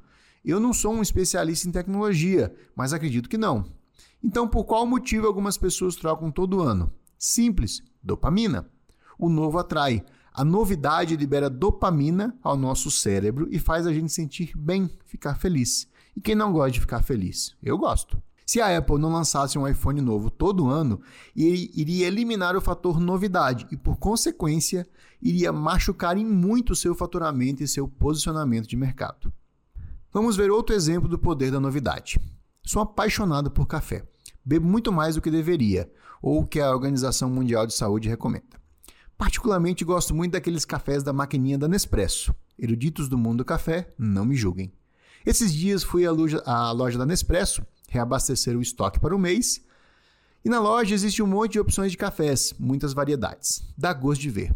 Como sou curioso, perguntei para a moça que estava me atendendo qual era o café que mais vendia. Eu esperava uma resposta mais elaborada, falando dos sabores, blends, aromas e tal. Mas a resposta foi super simples: os novos. Os lançamentos eram os que vendiam mais. Os cafés novos eram os campeões de venda. Não preciso falar que comprei alguns que já conhecia e uns novos para experimentar. Se você parar para analisar, a Nespresso está lançando novos cafés quase todos os meses. Agora você sabe exatamente o motivo. Com o carro é a mesma dinâmica. Todo ano sai um modelo novo. De tempos em tempos há uma reformulação maior e mais profunda. Novo Corolla, novo Honda Civic, novo Hilux. Esses lançamentos, essas coisas novas falam diretamente com o nosso cérebro emocional. Não existe razão ou lógica nenhuma envolvida mesmo tendo acabado de comprar um carro novo e em folha, no ano seguinte, quando surge a nova versão, a pessoa já fica tentada a trocar. Nossa, você viu o modelo novo que saiu? Racionalmente, isso não faz sentido. Assim como não faz sentido, racionalmente falando, trocar de iPhone todo ano ou ficar na fila para comprar um celular de mais de 9 mil reais. Mas não estamos falando de lógica ou razão, estamos falando de emoção. Quer gerar um caixa extra? Quer gerar um lucro adicional ao seu negócio? Crie e ofereça um produto novo. O novo é muito poderoso. Um exemplo muito forte e lucrativo é o que a Marvel e a Disney estão fazendo. Eles entenderam que toda vez que eles lançam algo novo, os fãs correm para comprar ou assistir. Lá no início, o ritmo de criação de novos filmes e produtos era bem mais lento. Hoje, os caras estão alucinando. É praticamente uma coisa nova por semana. Eles sacaram que não precisava ser necessariamente um filme. Aí começaram a lançar desenhos, seriados e coisas do tipo. O novo é muito forte. Troque o ou pelo e. Quero compartilhar com você uma forma de pensar que mudou o jogo para mim. Aprendi com o Vitor Damasio. Não só nos meus negócios, mas também na minha vida. Talvez se você aplicar só essa estratégia na sua vida e ignorar tudo que eu falei sobre mentorias, a leitura desse livro já tenha valido a pena para você. Estou falando da estratégia de aprender a trocar o ou pelo e. Como funciona isso? Nós temos a tendência de pensar de forma excludente, ou seja, é uma coisa ou é outra. Obviamente que em muitos casos esse é o caminho. Compra um Corolla ou compra um Honda Civic. Normalmente as pessoas escolhem um. Se o sujeito tem muita grana, compre os dois, igual o cara que queria ter dois iPhones. Mas, para a grande maioria das pessoas, uma escolha elimina a outra. Nada de novo até aqui. Porém, no mundo dos negócios, nem sempre uma escolha elimina a outra. Muitas vezes, as escolhas são até complementares. Vamos ver alguns exemplos. É muito comum meus mentorados perguntarem coisas como: Charles, você acha que eu devo escrever um e-book sobre X ou um e-book sobre Y? Minha resposta: troque o ou pelo E. Escreva um e-book sobre X e escreva um e-book sobre Y. Não estou falando de escrever ao mesmo tempo. Estou falando de começar a analisar as decisões sobre a possibilidade de fazer as duas coisas. No caso dos e-books, um e-book complementa o outro. Ter dois e-books é melhor do que ter um só. Um mentorado uma vez me perguntou: Charles, estou na dúvida entre fazer um evento presencial ou fazer um evento online. O que você acha? Minha resposta: troque o ou pelo e. Faça um evento presencial e faça um evento online, ou até os dois ao mesmo tempo. Uma coisa não exclui a outra, são experiências complementares. A experiência online complementa a experiência presencial e vice-versa. Recentemente estávamos lançando um novo curso aqui na empresa. Fiquei na dúvida: faço uma aula ao vivo ou faço uma série de vídeos gravados? Simples, faço aula ao vivo e faço a série de vídeos também. Uma coisa não exclui a outra, aliás, são complementares. Olha, eu arrisco dizer que 80% dos casos, quando me pergunto se devem fazer uma coisa ou outra, a resposta pode ser fazer uma coisa e outra. É claro que existem situações em que, em função de limitações de tempo e recurso, temos que optar por apenas uma coisa. Faz parte do jogo. Mas se pensarmos direitinho, com a mente aberta, muitas vezes podemos fazer as duas coisas. Esse tipo de pensamento faz toda a diferença para mim. Quando fui escrever esse livro, confesso que estava em dúvida sobre escrever um livro sobre mentoria ou sobre funil de vendas. Sendo bem sincero, fiquei travado umas duas semanas nessa decisão. Foi quando acordei para minha própria estratégia: troque o ou pelo e. Vou escrever um livro sobre mentoria e vou escrever um livro sobre funil de vendas. Obviamente, não ao mesmo tempo. Você faz uma coisa, depois faz a outra. Pensar assim é libertador. É muito comum as pessoas ficarem travadas, patinando em uma escolha. Em alguns casos, são escolhas bem difíceis e uma realmente elimina a outra. Mas existem várias situações em que podemos trocar o ou pelo e. Uma aluna mandou uma mensagem angustiada. Estava com um projeto novo, porém estava muito em dúvida se fazia um e-book ou um curso online. Já sabe minha resposta, né? Faça o e-book e faça o curso online. Essa citação foi engraçada porque depois ela me respondeu aliviada, dizendo que estava tão consumida e ansiosa em ter que decidir, como se fosse necessário escolher apenas uma coisa, que não se atentou que realmente era possível fazer as duas. No fim, ela fez o e-book e depois fez o curso online. Música para meus ouvidos. Isso pode parecer simples demais e até meio óbvio, mas não subestime o poder de pensar dessa forma. Mark Joyner, no livro A Prática da Solucionática, o nome não ajuda, mas o livro é bom, explica que o nosso cérebro tende a pensar de maneira dual quando lhe são apresentadas duas opções. Ele tende a escolher uma coisa ou outra e se fecha para uma terceira opção. É algo instintivo e natural. Porém, o Mark fala que quase sempre existe uma terceira opção. Basta abrir nossa mente e escapar do nosso próprio pensamento primitivo. Confesso que eu faço experimentos científicos com meus amigos e famílias para testar essa teoria. Espero que eles não estejam lendo isso. Toda vez que vamos almoçar ou lanchar na praça de alimentação de um shopping, eu pergunto se a pessoa quer comer no restaurante A ou B. Veja só o poder disso. Existem vários e vários restaurantes ali na praça de alimentação. A resposta não precisa ser A ou B. Pode ser A, B, C, D, praticamente o alfabeto todo mas é impressionante como na maioria das vezes as pessoas escolhem A ou B. Essa escolha entre duas opções sem avaliar a possibilidade de uma terceira alternativa é uma reação automática e instintiva do nosso cérebro. É um mecanismo de sobrevivência muito forte. Agora que você já sabe disso, daqui para frente, você sempre pode pensar em uma terceira ou quarta opção. Às vezes, essa terceira opção é totalmente diferente das duas apresentadas, mas às vezes é simplesmente não precisar decidir e poder fazer as duas coisas, ou não fazer nada. Saia do cérebro primitivo e vá para o cérebro moderno na hora de decidir. Não entre no piloto automático. Por qual motivo estou lhe contando isso? Por dois motivos, ou seriam três. Primeiro, para que você comece a pensar e avalie se você está decidindo com base no cérebro primitivo ou se está decidindo com a mente aberta, usando o seu cérebro racional. Isso vale para todos os aspectos da sua vida e do seu negócio. Segundo, em breve vamos começar a falar sobre tipos de mentorias. Você vai ver que existem várias possibilidades, vários modelos. Desde já, quero que você adote a mentalidade de, se possível, trocar o ou pelo e. Pensar dessa forma vai economizar energia nas decisões e, muito provavelmente, vai aumentar seu lucro. Quando você estiver pensando e decidindo sobre que tipo de grupo montar ou sobre qual tema falar, sempre avalie se não dá para trocar o ou pelo e. Depois me conta o resultado. Eu faço um curso online ou faço uma mentoria? Coloquei esse capítulo bem aqui de propósito, porque a resposta para essa pergunta está justamente no capítulo anterior. Troque o ou pelo e. Alguns colegas que falam e ensinam sobre como criar e vender mentorias defendem que ter grupos de mentoria é melhor do que ter curso online. Eu não acho que eles estão errados, é uma abordagem inteligente. Mas existe uma outra forma de ver isso. Mentorias são ótimas, dão uma excelente oportunidade de lucro e de entrega para as pessoas. Porém, algumas pessoas não querem participar de mentorias. Outras até querem, mas não podem pagar ou não têm tempo. A verdade é que existe uma parcela do seu público que simplesmente não curte mentoria. E aí, como faz com essas pessoas? Não vamos ajudar elas? Temos aqui um outro fator importante. É muito mais fácil vender mentorias para quem já te conhece. Para que alguém o escolha como mentor, é necessário que essa pessoa confie em você. Como nas mentorias existe um certo contato com o mentor, o fator confiança é muito importante. Vou repetir algo que eu falei há pouco, dada a importância dessa afirmação. É muito mais fácil vender mentorias para quem já te conhece. Isso quer dizer que não é possível, de forma alguma, vender mentorias para quem nunca viu antes? Não, só que é mais difícil. Esses dias eu fiz um stories no Instagram falando de maneira bem descontraída que tinha pintado uma vaga em um dos meus grupos de mentoria. É um grupo com processo seletivo e que custava 5 mil. Uma pessoa respondeu, preencheu o formulário e pagou à vista os 5 mil. Por quê?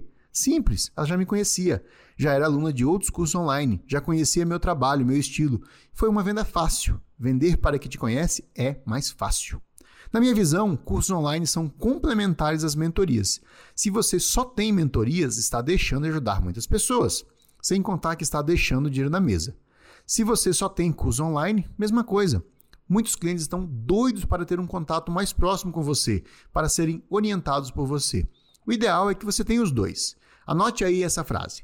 Cursos online vendem mentorias e mentorias vendem cursos online. Para quem nunca te viu na vida antes, é mais fácil você vender um curso online ou um livro. Vamos falar mais sobre livros em breve. Para quem já te conhece ou já é seu cliente, você consegue vender mentorias com mais facilidade. É importante entender que é um ecossistema. Não pense de forma excludente, pense de forma complementar. Cursos online ajudam a vender mentorias. Mentorias ajudam a vender cursos online. O tema das minhas mentorias precisa ser diferente dos temas dos meus cursos ou livros? Agora há pouco falamos sobre a importância de você ter cursos online e mentorias no seu negócio. Duas perguntas muito comuns são: Charles, o tema das minhas mentorias precisa ser diferente do tema que eu já trato nos meus cursos online, e-books e livros? Por que cargas d'água alguém iria pagar para participar de uma mentoria com o mesmo assunto que já está em um curso online? Duas ótimas perguntas. Muitas pessoas podem pensar que o ideal seria que a mentoria tivesse um tema diferente dos outros produtos que você já tem. Mas é mais fácil vender mentorias de temas que você já trabalha. É importante entender que o objetivo da mentoria não é trazer um conteúdo novo, algo inédito. Obviamente, você pode ter mentorias sobre temas novos, porém, se você cria uma mentoria aprofundando um tema já conhecido, a chance de vender é maior. Mentoria é mais sobre a experiência do cliente com você do que sobre o conteúdo em si. Você pode ter um livro, um curso online sobre o assunto e ainda assim criar uma mentoria sobre o mesmo tema. Vamos ver alguns exemplos práticos. Eu tenho esse livro que você está lendo agora, chamado Manual do Mentor. Escrevi ele com muito carinho para te passar insights importantes sobre mentorias. Também tenho um curso online com comunidade chamado de Clube dos Mentores. E tem ainda a Escola de Mentores, que é uma mentoria para ajudá-la a criar e vender mentorias. Veja que todos os três produtos, livro, curso e mentoria, falam do mesmo tema, mentoria. Charles, qual a diferença então? A experiência do cliente. Uma coisa é você ler um livro, Outra coisa é você fazer um curso online. E uma terceira experiência é participar de uma mentoria. Outro exemplo: temos um curso online chamado Método Venda Imediata. É um curso que ensina como vender no perpétuo com tráfego direto para a página de vendas. Também temos uma mentoria que aprofunda esse tema e abre espaço para orientações, a mentoria Perpétuo 30K. Todos os alunos da mentoria Perpétuo 30K ganham de bônus o curso Método Venda Imediata. Isso complementa a experiência dos alunos. Caso o aluno já tenha o curso e queira fazer parte da mentoria, a gente abate o que ele já pagou. Temos um outro treinamento chamado Projeto Infoprodutor, que tem uma mentoria chamado Projeto Infoprodutor VIP. Estou falando isso não para fazer propaganda dos meus cursos, mas já fazendo, né? Mas para mostrar uma grande possibilidade. Transforme seus cursos online em mentorias. Transforme suas mentorias em cursos online. Transforme seus e-books e livros em cursos. Transforme suas mentorias em livros. Você entendeu a ideia, não é mesmo? O Paulo Vieira da Febracis é mestre em fazer isso. Ele tem o livro Poder da Ação, que complementa a experiência do evento presencial, Método CIS. Se você leu o livro e participou da imersão, vai ver que, basicamente, é o mesmo conteúdo. Porém, quando você lê o livro, fica com vontade de ir na imersão. E lá na imersão, muita gente compra o livro também. Daqui a pouquinho vamos bater um papo sobre livros. Na prática, as pessoas que entram na mentoria são as mesmas que já foram alunos de curso online ou que já leram algum livro ou e-book meu. É claro que não é todo mundo, mas eu chutaria que 70 a 80% dos alunos da mentoria vieram dos cursos online ou dos livros. Se você já tem um curso online, recomendo fortemente que você crie uma mentoria para complementar a experiência do cliente. O gerador máximo de autoridade, o poder dos livros. Confesso que eu fiquei em dúvida em escrever esse capítulo. Algumas pessoas podem entender que foge do tema mentorias, mas é algo tão poderoso, tão potente que eu não posso ignorar e deixar de fora. Nessas próximas linhas, quero apresentar algo que tem o sério potencial de mudar o seu negócio. Algo que está escancarado aí para quem quiser ver, mas que as pessoas passam reto. Estou falando de livros, de você escrever livros. Sei que esse assunto pode parecer que está fugindo um pouco do tema mentorias, porém, preciso confessar que hoje uma das minhas maiores fontes de vendas das minhas mentorias são meus livros e quero abrir seus olhos para essa oportunidade. Olha, você pode gravar 200 vídeos curtinhos para o seu Instagram, criar 400 vídeos no YouTube, fazer dancinha o dia todo no TikTok se você quiser. No entanto, a grande verdade é que nenhuma dessas ações vai te dar mais autoridade do que um livro. Veja bem, quando eu falo livro, estou falando de um livro físico, impresso, papel. Você pega, sente o cheiro, passa a mão, rabisca, derrama café nele, coloca na estante. Eu sei que é mil vezes mais fácil simplesmente escrever um e-book, um livro digital. Olha, não me entenda mal, e-books são ótimos, eu mesmo escrevi alguns. O e-book desse livro, vendido na Amazon, é um campeão de venda e me trouxe ótimos clientes. Mas o livro físico é o poder. Existe uma forte conexão entre livros e autoridade. Por melhor que seja um e-book, não se compara um livro. Eu sei que eu posso pisar em alguns calos com o que eu vou dizer agora, mas infelizmente e-books foram banalizados. Muita gente dando de graça por aí. Um e-book nada mais é do que um PDF. Um e-book é associado a algo que não tem valor. É triste, mas goste ou não, é verdade. Charles, dá trabalho escrever um livro? Sim, por esse motivo muita gente não faz. O livro tem que ser maior, eu recomendo em 30 mil e 40 mil palavras.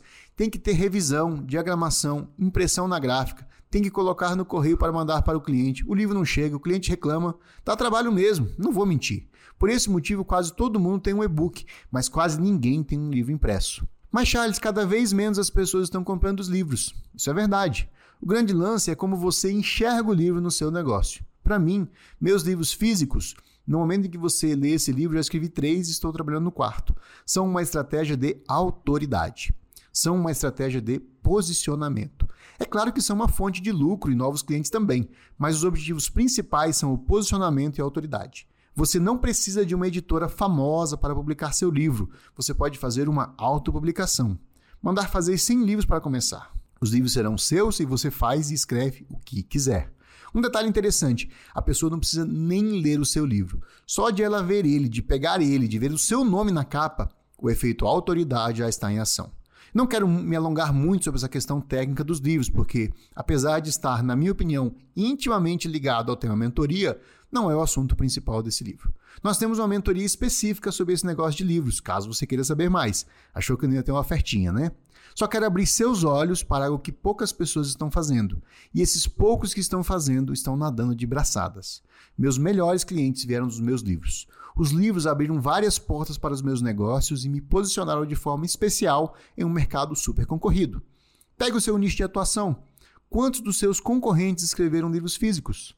Pense só, você jamais seria convidado a participar de um programa na TV, desses que passam no meio-dia, porque você criou um curso online, uma mentoria, um e-book. Agora é muito comum as pessoas darem entrevistas porque escreveram um livro. O que a maioria dos grandes players de qualquer nicho tem em comum? Livros. Livro é igual a autoridade. Pense nisso. Parte 2. Mentoria em grupo versus mentoria individual. A partir de agora, vamos entrar mais fundo na parte técnica sobre a criação de mentorias. Vamos falar sobre modelos e estratégias. O primeiro modelo que você precisa definir na sua mentoria é se será uma mentoria em grupo ou se será uma mentoria individual. Eu já adianto que uma coisa não exclui a outra. Lembre-se, troque o ou pelo e. É extremamente recomendável que você tenha mentorias em grupos e mentorias individuais. Porém, uma coisa tem que ficar muito clara: o valor da sua mentoria individual tem que ser maior do que a sua mentoria em grupo. Não existe uma regra, mas eu recomendo que o valor da mentoria individual seja, no mínimo, de 3 a 5 vezes maior que o valor da sua mentoria em grupo. Quatro encontros em grupo com você custa mil reais, então quatro encontros individuais devem custar no mínimo entre 3 e 5 mil. Sua mentoria individual tem que ser o produto mais caro e exclusivo que você tem. Sempre existirão pessoas dispostas a contratar a sua mentoria individual, independentemente do preço que ela custe. Um conselho: se você está inseguro ou receoso de não fechar turmas em grupo, comece com mentorias individuais. Meus primeiros três clientes de mentoria foram individuais. Eu não tinha uma lista ou base de clientes grandes, então, para mim, era mais fácil oferecer uma vaga do que tentar lotar 20 lugares. Eu conheço pessoas que só trabalham com mentorias individuais. Não vejo problema nisso. Mas eu devo avisar que se deixa muito dinheiro na mesa e a possibilidade de escala fica mais difícil. Sem contar que a sua agenda lota rápido e quando você se dá conta, está com a agenda cheia e sem tempo para mais nada. Não que isso seja uma coisa ruim, mas é algo para estar atento. Para os primeiros mentorados, se você não se sentir confortável, não precisa começar cobrando altos valores. É importante ter em mente que nas suas primeiras mentorias, sejam em grupo ou individual, você não tem experiência ainda. Pense que você vai ser praticamente remunerado para aprender. Por isso, para os primeiros dois ou três clientes, não pense em ganhar dinheiro. Pense em ter a oportunidade de ajudar algumas pessoas e aprender com esse processo. Mas aqui vai um aviso importante: não faça de graça. Charles, posso pegar duas ou três pessoas e fazer de graça só para pegar experiência e receber depoimentos? Resposta curta e direta, estilo Charles César: não. Não faça isso, por favor. Vou lhe falar um motivo. Tenho alunos de mentoria que pagaram 5 mil reais para estar em um grupo. Algumas dessas pessoas apareceram no primeiro encontro e depois sumiram. Vou correr o risco de ser repetitivo aqui, mas é que isso é realmente muito importante. Olha só, a pessoa pagou 5 mil e depois sumiu. Imagina se ela não tivesse pagado nada. Eu entendo a lógica da ideia de pegar no início alguns poucos clientes de forma gratuita, mas na prática isso não funciona. Como diz o filósofo, na prática a teoria é outra. No início desse livro falamos bastante sobre comprometimento. Ao ter acesso a você de graça, o comprometimento não existe. Sem comprometimento, sem resultados. Pode parecer um clichê, mas é a pura verdade. As pessoas não valorizam o que é de graça. Você deve cobrar sim dos seus primeiros clientes. Não precisa ser um valor alto, mas também não pode ser um valor muito baixo, simbólico, a ponto de a pessoa não se comprometer. Do meu primeiro cliente de mentoria individual, eu cobrei dois mil reais por seis meses de acompanhamento com encontros quinzenais. Isso foi um bom tempo atrás.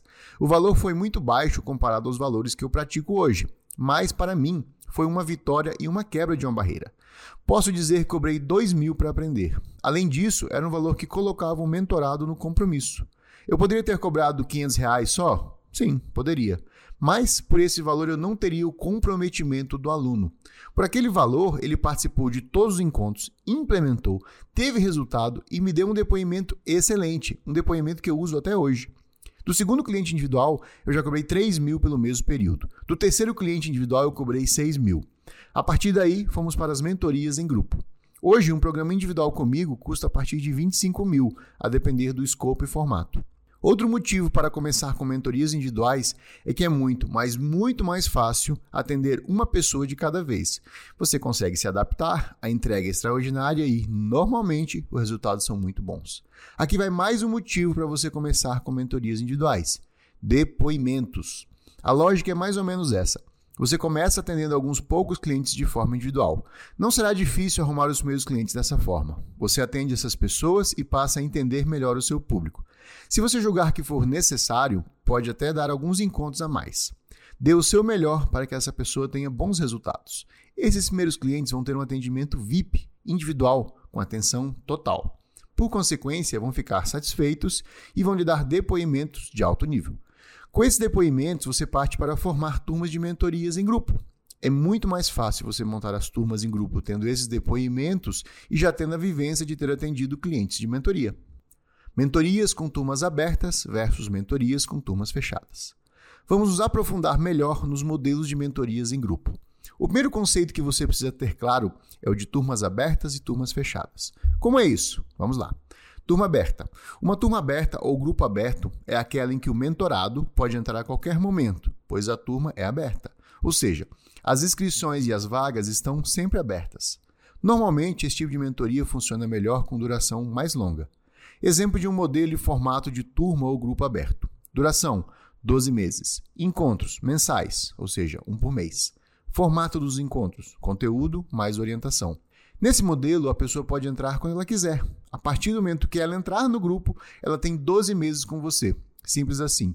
Os 12 meses são contabilizados em relação a cada membro e não em relação ao grupo como um todo.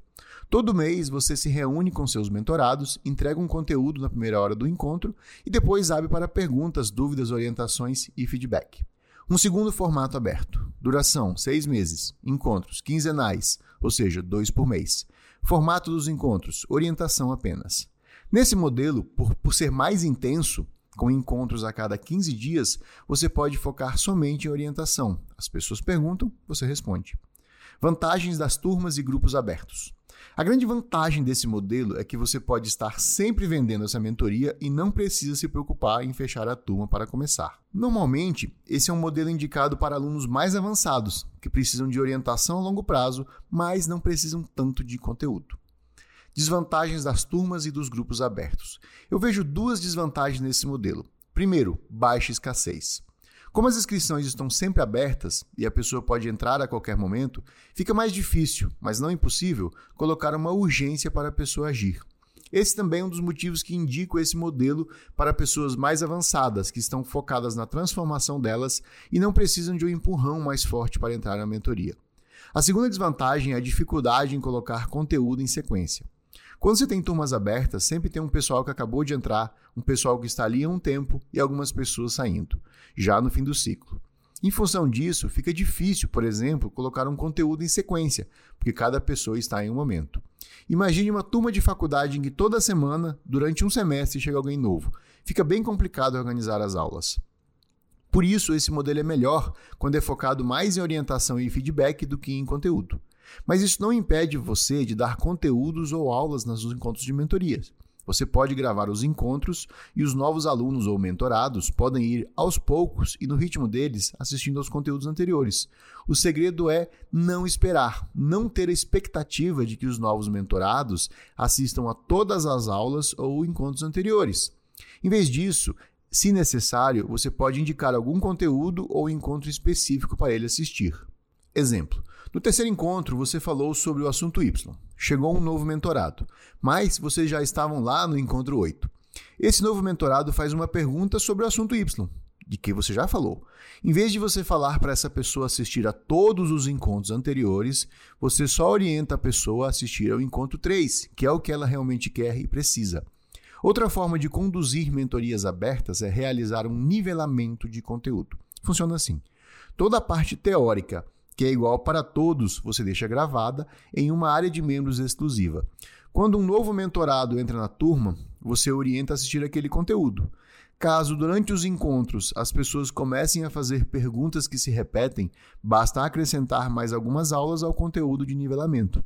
O grande segredo nesse modelo de mentoria aberta é utilizá-lo como um próximo passo para seus alunos de outras turmas de mentorias. Imagine a seguinte situação: você tem alunos que já fizeram seus cursos online ou já participaram de outras mentorias mais específicas e mais curtas. Qual é o próximo passo desses alunos? Se ele já participou de outras mentorias mais específicas e já fez vários dos seus cursos, é normal que essa pessoa não queira mais um produto muito focado apenas em conteúdo. O próximo passo seria participar de uma mentoria mais focada em orientação, acompanhamento e feedback. É justamente aí que entra a mentoria aberta, mais longa e mais focada em acompanhamento e orientação. Sempre tenha em mente qual é o próximo passo do meu cliente na minha esteira de produtos. Se você já tem esse produto, ótimo. Se não tem ainda, comece a criar. Turma fechada. Uma turma fechada é essencialmente uma turma que começa e termina junto. Uma turma que tem o mesmo início, meio e fim para todos os mentorados. Um semestre universitário exemplifica perfeitamente uma turma fechada. Todo mundo começa em fevereiro e todo mundo termina em junho ou julho. Obviamente existe uma galera que entra depois, mas você entendeu o conceito. Aqui, a ideia é que essa turma de mentoria ande junto. Então você pode ter uma turma com quatro ou oito encontros, por exemplo. Se for um encontro por semana, essa turma vai terminar em cerca de um mês. Ela tem data de início, de meio e de fim. Esse é um modelo que pode ser mais focado em conteúdo que orientação. Ainda assim, pode ter uma boa dose de orientação no fim dos encontros, ou ter um encontro exclusivo só para tirar dúvidas e passar orientações. Turmas fechadas são excelentes para mentorias temáticas e mais específicas. Exemplo de um modelo formato de uma turma ou grupo fechado. Duração: 30 dias. Encontros: 4 encontros semanais. Toda quinta-feira, por exemplo. Formato dos encontros: conteúdo mais orientação. Nesse modelo, você define a data de início da mentoria e já estabelece também a data do fim.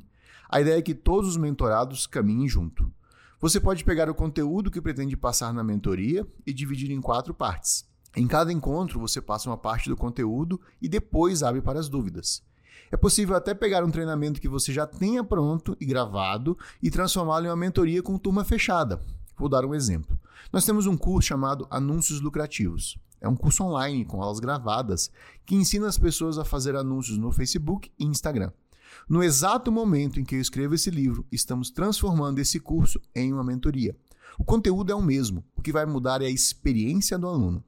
A ideia é criar uma mentoria de 30 dias com quatro encontros semanais. Em cada encontro, vamos abordar uma parte do conteúdo e abrir para perguntas ao final. Quem se inscrever na mentoria leva o curso online como bônus.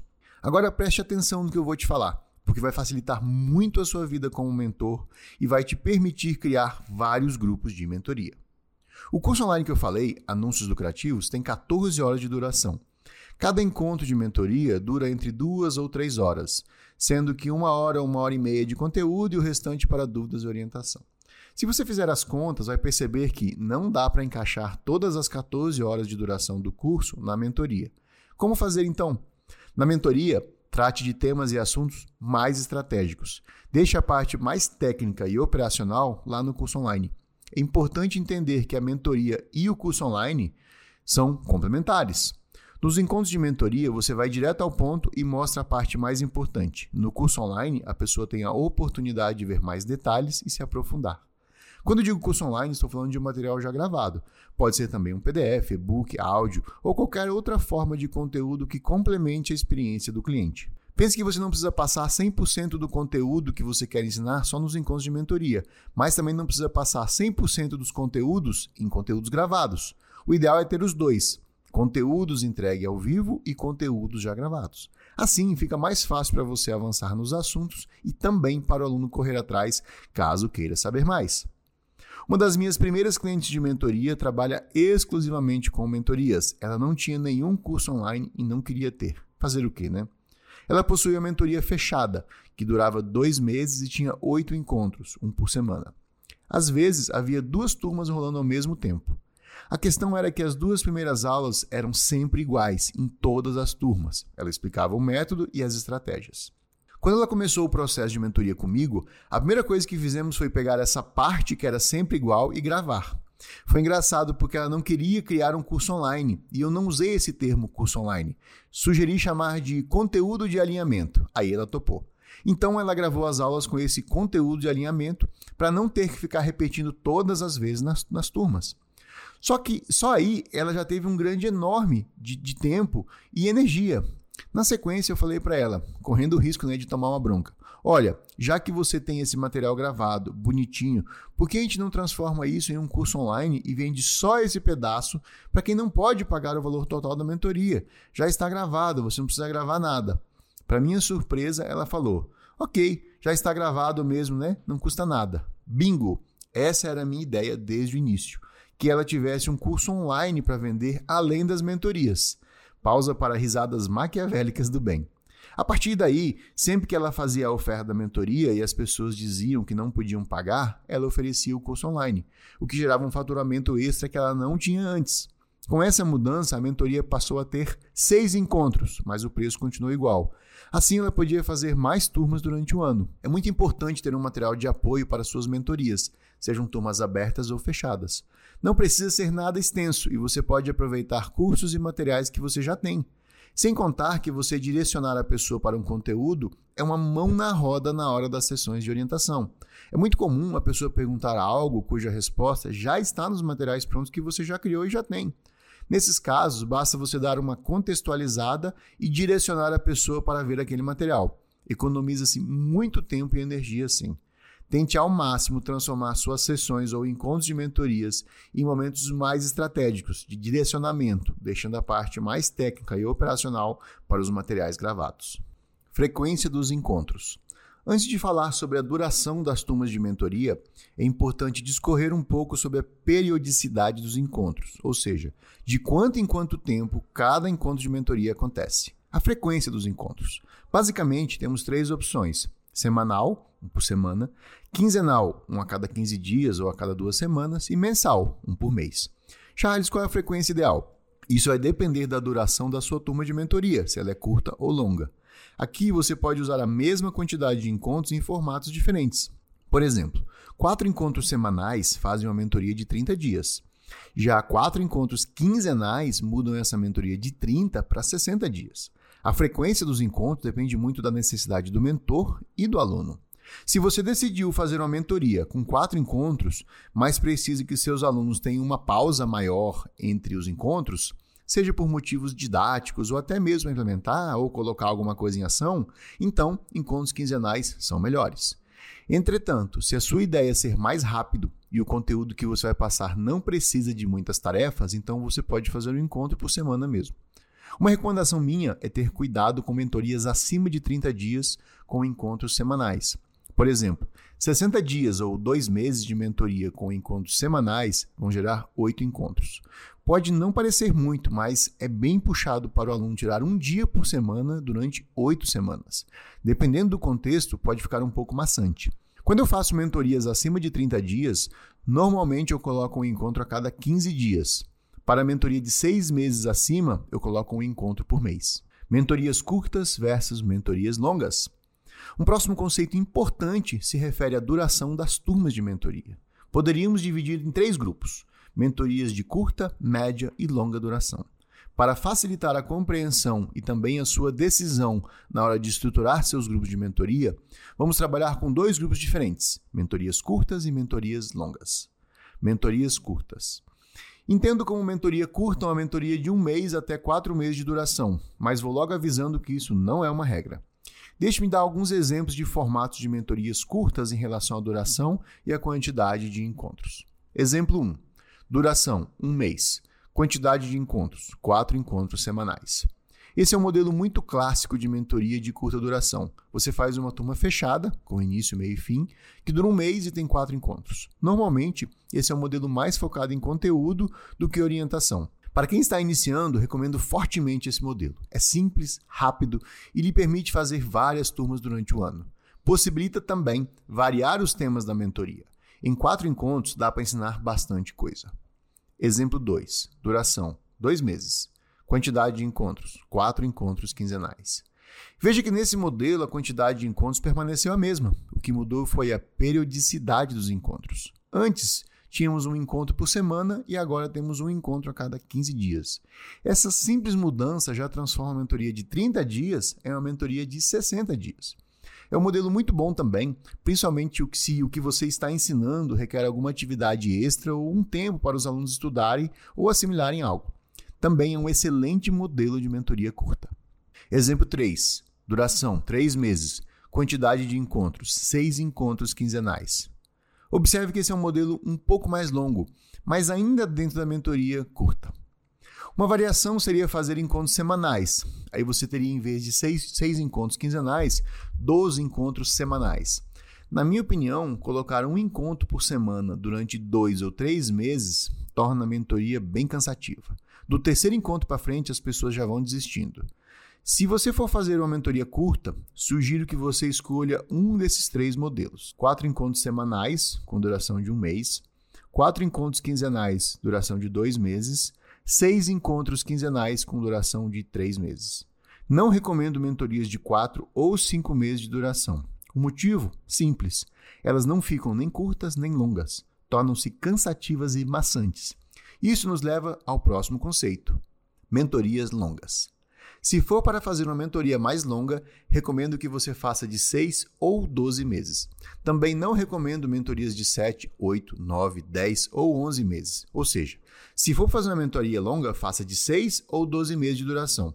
Para mentorias de 6 meses de duração, utilize encontros quinzenais ou mensais.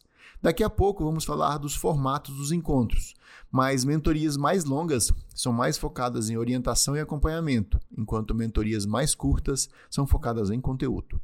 Já para a mentoria de 12 meses, de um ano, recomendo encontros mensais, um encontro por mês. Mentorias de 12 meses são ideais para turmas abertas, ou seja, a pessoa entra quando quiser. Como mentorias longas são mais focadas em acompanhar a pessoa orientar e dar feedback, o conteúdo em si não é tão importante. Se você for fazer uma mentoria longa, sugiro que você escolha um desses três modelos: 12 encontros quinzenais, com duração de seis meses, 6 encontros mensais, com duração de seis meses, 12 encontros mensais, com duração de um ano ou 12 meses. Hoje, eu trabalho com três tipos de mentoria. Tipo 1, Mentoria curta, específica, com quatro encontros semanais de duração de 30 dias. Modelo 2. Mentoria média, com duração de seis meses e encontros quinzenais. E o modelo 3. Mentoria longa, com duração de 12 meses e encontros mensais. Algo novo e fora de tudo isso que eu falei que estamos testando é o que eu chamo de Mentoring Day um dia de mentoria, manhã e tarde, para tratar de um tema super específico. Formato dos encontros. De forma resumida e direta ao ponto, temos três formatos de encontro de mentoria. Formato 1, conteúdo mais orientação. Formato 2, só conteúdo.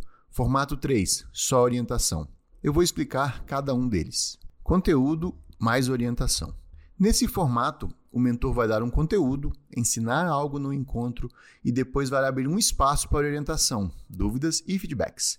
Vamos a um exemplo. Digamos que o encontro de mentoria tem a previsão de durar três horas. Em breve, vamos falar mais sobre a duração de cada encontro. Nesse caso, o mentor pode entregar um conteúdo, ensinar alguma, alguma coisa nas primeiras horas, entre uma hora e uma hora e meia de conteúdo, e depois abrir um espaço para que as pessoas possam tirar suas dúvidas sobre aquele conteúdo ou sobre outro conteúdo. Esse é um formato muito usado tanto em mentoria de curta duração quanto de longa duração. Quando você entrega um conteúdo antes, a tendência é de que as dúvidas e perguntas girem em torno do conteúdo que você acabou de dar. Recomendo que você adote esse modelo nas suas mentorias de conteúdo mais orientação. Se o foco da sua mentoria for mais em orientação, basta você dar um conteúdo menor, que dure de 20 a 30 minutos apenas. Geralmente, mentorias curtas são mais focadas na parte do conteúdo do que na orientação. Já as mentorias mais longas são mais focadas na parte de orientação do que no conteúdo. Como administrar isso então? Basta dividir o tempo do encontro conforme o foco do encontro. Vou te dar outro exemplo. Eu tenho uma mentoria curta de quatro encontros semanais, com 30 dias de duração, em que ajuda as pessoas que estão iniciando no marketing digital. A pessoa, quando está iniciando, está cheia de dúvidas, mas são dúvidas soltas, sem contexto. Essas pessoas precisam de um passo a passo, de um conteúdo estruturado. Então, nesses quatro encontros, o foco maior é no conteúdo. Cada encontro dura entre duas e três horas, sendo a maior parte do tempo dedicada a ensinar e passar um conteúdo. O restante do tempo é para tirar dúvidas, dar orientações e feedback. Veja que o foco aqui é no conteúdo, mas ainda teremos um bom tempo para as orientações. Entretanto, eu tenho uma mentoria que dura 12 meses, com um encontro por mês. Essa é uma mentoria para quem já tem um negócio, já está vendendo e quer escalar suas vendas. Nesse caso, o foco dessa mentoria não é o conteúdo, mas a orientação e o acompanhamento. Ainda assim, antes de cada encontro, eu costumo entregar algum conteúdo, algo pontual, simples e de fácil aplicação. A entrega de conteúdo normalmente dura entre 20 e 30 minutos apenas, às vezes apenas 15 minutos.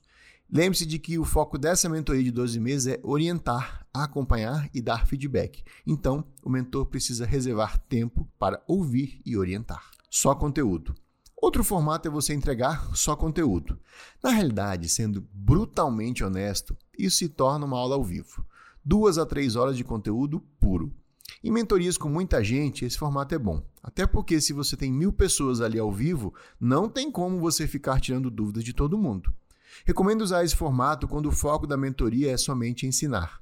Algumas pessoas até poderiam, com razão, argumentar que isso não seria uma mentoria, mas sim um treinamento ao vivo. Eu concordo.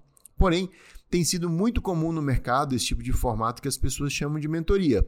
Se você for adotar essa forma, recomendo que o faça em mentorias curtas só orientação. Nesse formato não existe conteúdo, o mentor já vai direto respondendo dúvidas. Particularmente, eu gosto desse formato para mentorias longas em que a ideia é justamente orientar e dar feedback. Obviamente, a resposta que você dá para uma pessoa também pode ser aproveitada pelos outros colegas, o que acaba gerando um pouco de conteúdo para todos. Esse é um formato para um público mais avançado e consciente. Eu não recomendo fazer esse tipo de formato só de orientação para públicos iniciantes. Falo isso de experiência própria. Para públicos mais iniciantes, utilize o formato conteúdo mais orientação, com foco maior no conteúdo, variando os encontros. Outra forma de estruturar seus encontros é fazendo uma variação, um mix. Algo do tipo: os três primeiros encontros são focados somente em conteúdo e o quarto encontro é só para tirar dúvidas. Ou dois encontros só de conteúdo e dois só de orientação. Você também pode ir ajustando conforme a turma avança. Por exemplo, digamos que você programou quatro encontros no formato conteúdo mais orientação. No segundo encontro, você notou que a turma ficou com muitas dúvidas. Então, no terceiro encontro, você pode mudar o formato e só tirar dúvidas, ou ainda diminuir o tempo destinado ao conteúdo e aumentar o tempo para tirar dúvidas. Outra solução seria adicionar encontros extras, caso necessário. Já fiz isso, de adicionar encontros extras e foi muito bom. Tínhamos planejado uma mentoria de quatro encontros em 30 dias no formato formato conteúdo mais orientação. No entanto, a turma ficou com muitas dúvidas e eu não consegui entregar tudo que eu tinha planejado. Então, resolvi adicionar um quinto encontro sem custo algum. Ficou como um over delivery e todos gostaram. Duração e horário de cada encontro. Charles, quanto tempo deve durar cada encontro? Que horas começa esse encontro? Que dia da semana eu faço encontro? Tem que ser sempre no mesmo dia? Vamos responder essas perguntas agora. Mas antes, já quero avisar que não existem regras. O mais importante é testar e ver o que funciona melhor para você e para seus alunos. Quanto tempo deve durar cada encontro? Em geral, os encontros de mentoria duram entre duas e três horas. Eu já tive encontros que duraram quatro e até cinco horas. É normal que os primeiros encontros durem mais e os encontros seguintes durem menos. Minha sugestão: tenha como referência duas a três horas de duração, mas não se assuste se o primeiro encontro durar mais. Eu já participei de mentorias com 12 horas de duração, foi surreal, mas essa foi a exceção da exceção. Que horas começam esses encontros? Aqui não existe regra. Depende muito da sua agenda e da agenda dos seus mentorados. Já vi de tudo nesse mundo em relação a horários. Se o seu público é composto de pessoas que trabalham o dia todo, sugiro que você faça à noite, a partir das 19 horas. Já vi mentorias que começam ao meio-dia, outros que começam 8 horas da manhã e outros que começam 10 horas da noite. Tem de tudo, mas o mais comum é à noite ou no meio da tarde. Fique à vontade para testar e veja o que é melhor para você e para o seu público. Durante muito tempo, eu entregava mentorias exclusivamente à noite. Eu fazia isso porque eu tinha um emprego durante o dia e eu não podia entregar de dia. Depois que eu passei a viver 100% digital, eu incluí minhas mentorias de dia, começando às 14 horas. Eventualmente faço algumas turmas à noite. Charles, e se algumas pessoas não podem participar nesse horário das 14 horas? Eu sei que não é um horário que é bom para todos. Aliás, nenhum horário é. Mas entregar à noite estava bem puxado para mim. De dia estou mais descansado e posso deixar as noites para ficar com a minha família. Que dia da semana eu faço esses encontros? Geralmente os encontros são feitos durante a semana. É muito raro encontros realizados no fim de semana, mas isso não é uma regra. Dependendo do perfil do seu público, até faz sentido fazer os encontros ao final de semana. Já fiz encontros no sábado pela manhã e o pessoal gostou. Tem que ser sempre no mesmo dia? Se a sua mentoria foi curta, por exemplo, de quatro encontros, sugiro que você faça todos os encontros no mesmo dia. Exemplo, sempre às terças-feiras. É bom fazer assim para as pessoas se programarem. Já em mentorias longas, sugiro que você não trave o dia e que você dê uma variada nos dias. Como é uma mentoria longa, muita coisa pode acontecer. Se você travar um dia e tiver alguma coisa rolando na sua vida e precisar daquele dia, você, como mentor, vai se complicar. Porém, se você quiser fazer sempre no mesmo dia, toda quinta-feira, por exemplo, eu não vejo problemas. Mentorias temáticas versus mentorias genéricas. Um próximo conceito importante sobre grupos de mentorias se refere ao tema ou objetivo da mentoria. Para explicar melhor, vou colocar novamente uma imagem que utilizamos no início desse livro, quando falamos sobre o poder da especificidade. Veja que no marketing digital existem muitas áreas ou nichos. Uma mentoria genérica seria uma sobre marketing digital de forma abrangente. Por sua vez, uma mentoria temática seria, por exemplo, uma mentoria sobre tráfego para oferta direta. Eu tenho uma mentoria com esse tema. Normalmente, mentorias mais genéricas, com temas mais abertos, tendem a ter uma duração maior. O motivo é muito simples. É muito difícil abordar um tema tão grande em poucos encontros. E, se fizer uma mentoria longa para caber o tema todo, deixe de ser mentoria e vira pós-graduação. Uma mentoria, por exemplo, sobre mercado financeiro, para cobrir todo o conteúdo, teria que ser enorme. Esse seria um tema genérico. Já uma mentoria sobre análise fundamentalista já pode ser menor e mais direto ao ponto. Beleza, Charles, entendi esses conceitos, mas como aplico isso na prática, no meu negócio? Para ajudar, tem uma mentoria. Brincadeira, mas eu realmente tenho.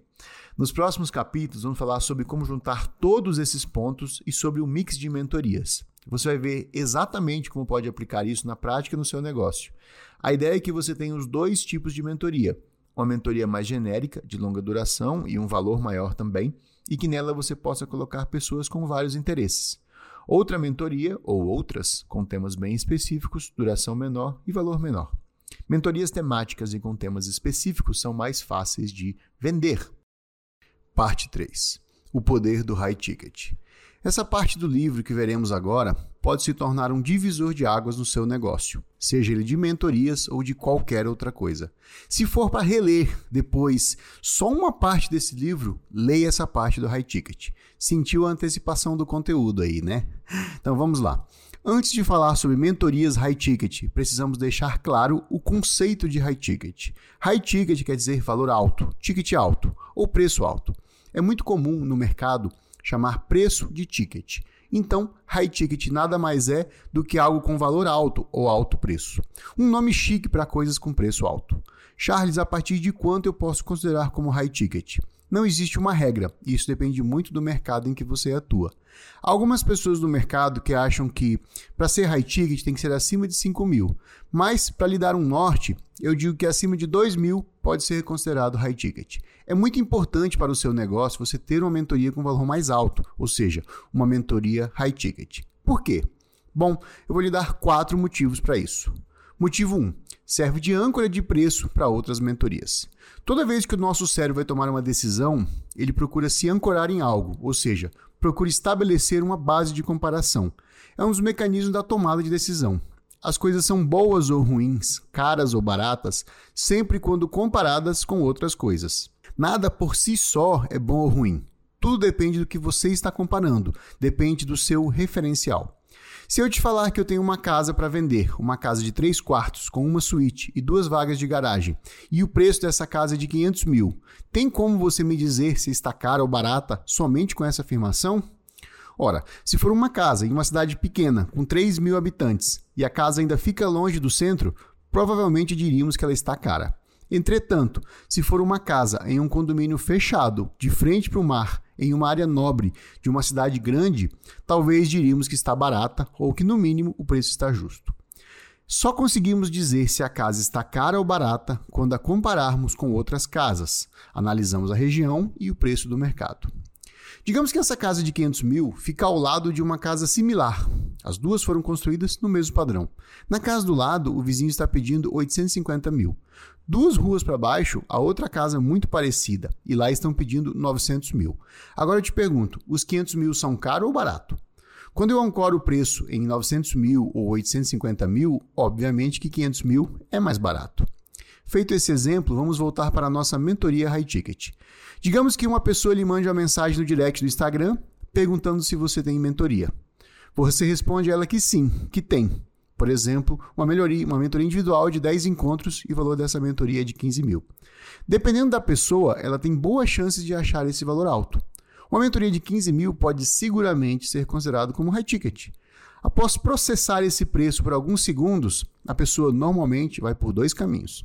Caminho 1. Um, Nossa, achei caro esse valor. Você não tem algo mais acessível? Caminho 2. Eu tenho interesse. Me fala mais sobre o que vamos ver e as formas de pagamento. Não vou falar agora sobre o caminho 2, porque vamos falar dele daqui a pouco. Vamos focar no caminho 1 um por agora. Então, você ofereceu uma mentoria de 15 mil e a pessoa achou o valor alto. Nada demais e tudo normal até aqui.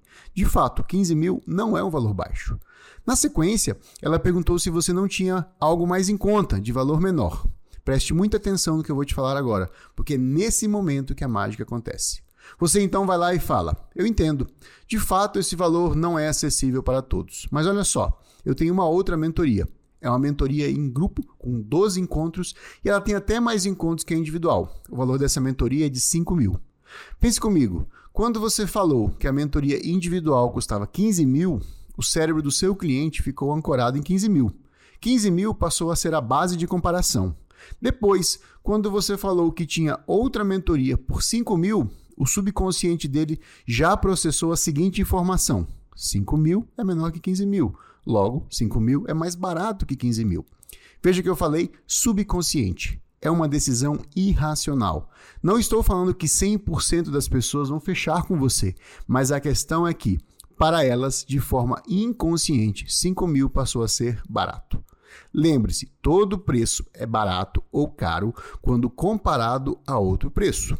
Um preço sozinho, sem comparação, nunca é caro ou barato. 5 mil comparado com 15 mil é mais barato. Simples assim. Ah, Charles, mas são ofertas diferentes. Eu concordo plenamente. Só que aqui existe uma outra coisa muito importante. Não necessariamente precisamos comparar coisas iguais. O nosso cérebro racional tem a tendência de ser mais lógico e analítico. Ele tenta comparar laranjas com laranjas e canetas com canetas.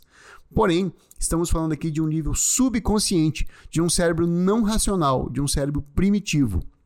Existe uma situação que ilustra perfeitamente isso. Sabe quando você quer comprar alguma coisa, algo que você realmente estava desejando, mas essa coisa não é tão necessária ou não é uma decisão racional? Aquela situação em que você quer comprar besteira ou algo supérfluo, né? Faz parte da vida. Exemplo, comprar uma esteira ou uma bicicleta para casa, que depois vira um cabide, né? Poxa, estou precisando fazer exercício, vou comprar uma esteira ou uma bike aqui para casa. Assim posso malhar de boa sem sair. Você sabe, lá no fundo, que não é uma escolha racional. A decisão de comprar é puramente emocional. No livro Negocie como se sua vida dependesse disso, de Chris Voss, ele, que, ele afirma que 100% das nossas escolhas são feitas emocionalmente e de forma não racional. Só depois é que vamos atrás de argumentos racionais para justificar a decisão emocional que acabamos de tomar. Duvida disso? Acha que você toma decisões racionais? Leia o livro do Chris e você vai descobrir a verdade. Gostando ou não, é assim que o nosso cérebro funciona. A emoção decide, a razão justifica. Voltando ao nosso exemplo. Então, eu decidi emocionalmente comprar uma esteira. Agora preciso justificar racionalmente essa decisão. Aí teremos um espetáculo né, de boas ideias para justificar essa compra. Ah, eu posso malhar quando estiver chovendo, é muito mais prático. Posso fazer exercícios enquanto assisto a TV.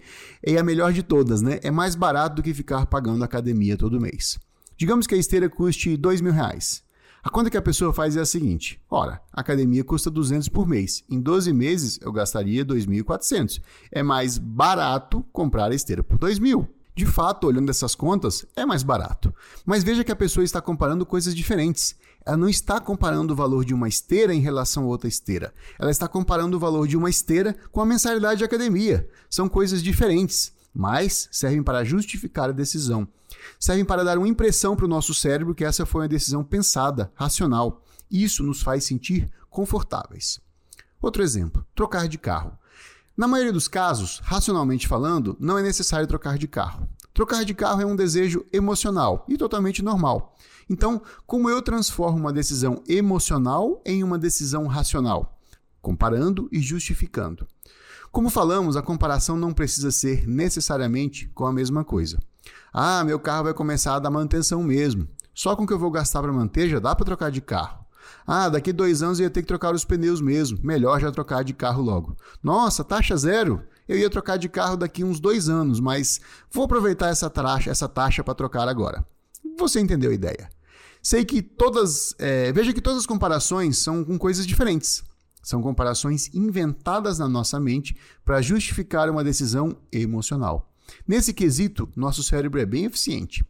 Voltando para o nosso exemplo da mentoria High Ticket. Ao receber a primeira oferta de 15 mil, o nosso cérebro ancorou o valor da mentoria em 15 mil.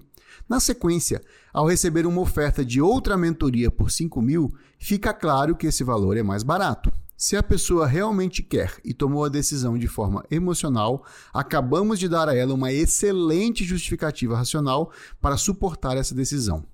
Vou te dar um exemplo prático e real disso. Eu tenho uma mentoria que custa 2 mil e outra que custa 5 mil. Ambas são em grupo e tem 12 encontros de duração. A diferença é que a de 5 mil tem alguns encontros individuais comigo, tem acesso ao meu WhatsApp pessoal, o grupo é menor e lá eu revelo alguns bastidores que normalmente eu não revelo nas outras mentorias.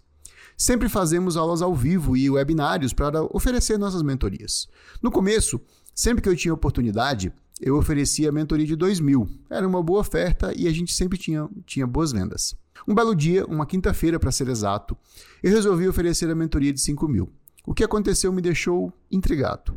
Várias pessoas falaram que não tinham 5 mil, mas queriam participar de alguma mentoria comigo. Então, foi aí que eu ofereci a mentoria de 2 mil para elas. Bingo! Vendeu como água no deserto. Eu descobri que a melhor forma de vender minha mentoria de 2 mil era oferecendo de 5 mil primeiro. O motivo, você já sabe.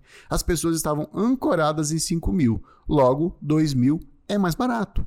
Aconteceu outra coisa muito boa também, mas que vamos falar mais para frente. Lembra do caminho 2 lá atrás, né? Pois é. Para tomar uma decisão, as pessoas vão comparar seu preço com outra coisa. Pode ser algo parecido e pode ser algo totalmente nada a ver. Normalmente é algo nada a ver. Nesse momento, você pode fazer duas coisas: deixá-la comparar com o que ela quiser, sabe lá com o que ela vai comparar, ou você mesmo já informa com o que ela deve comparar. No caso, o seu preço maior da outra mentoria. Você vai deixar ela comparar com o que ela quiser, provavelmente ela vai arrumar uma comparação muito louca. Nesse caso, a tendência é que ela compare com algo mais barato de outras pessoas. Ah, mas a mentoria de fulano é mais barata. Se isso acontecer, vai ficar mais difícil para você fechar a venda. Entretanto, se você já deu o critério de comparação, no caso a sua mentoria high ticket, ela provavelmente vai comparar uma mentoria com a outra. Ou seja, vai comparar entre duas ofertas que são suas, o que é ótimo.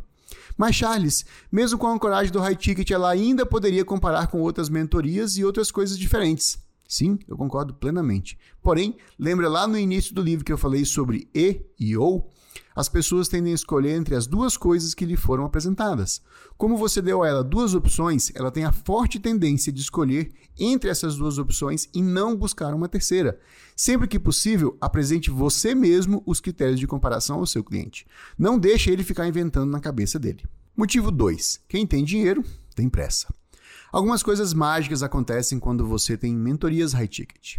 A primeira, conforme falamos há pouco, é a ancoragem de preço. A segunda é que algumas pessoas realmente vão comprar sua mentoria high ticket. Preste muita atenção nessa frase.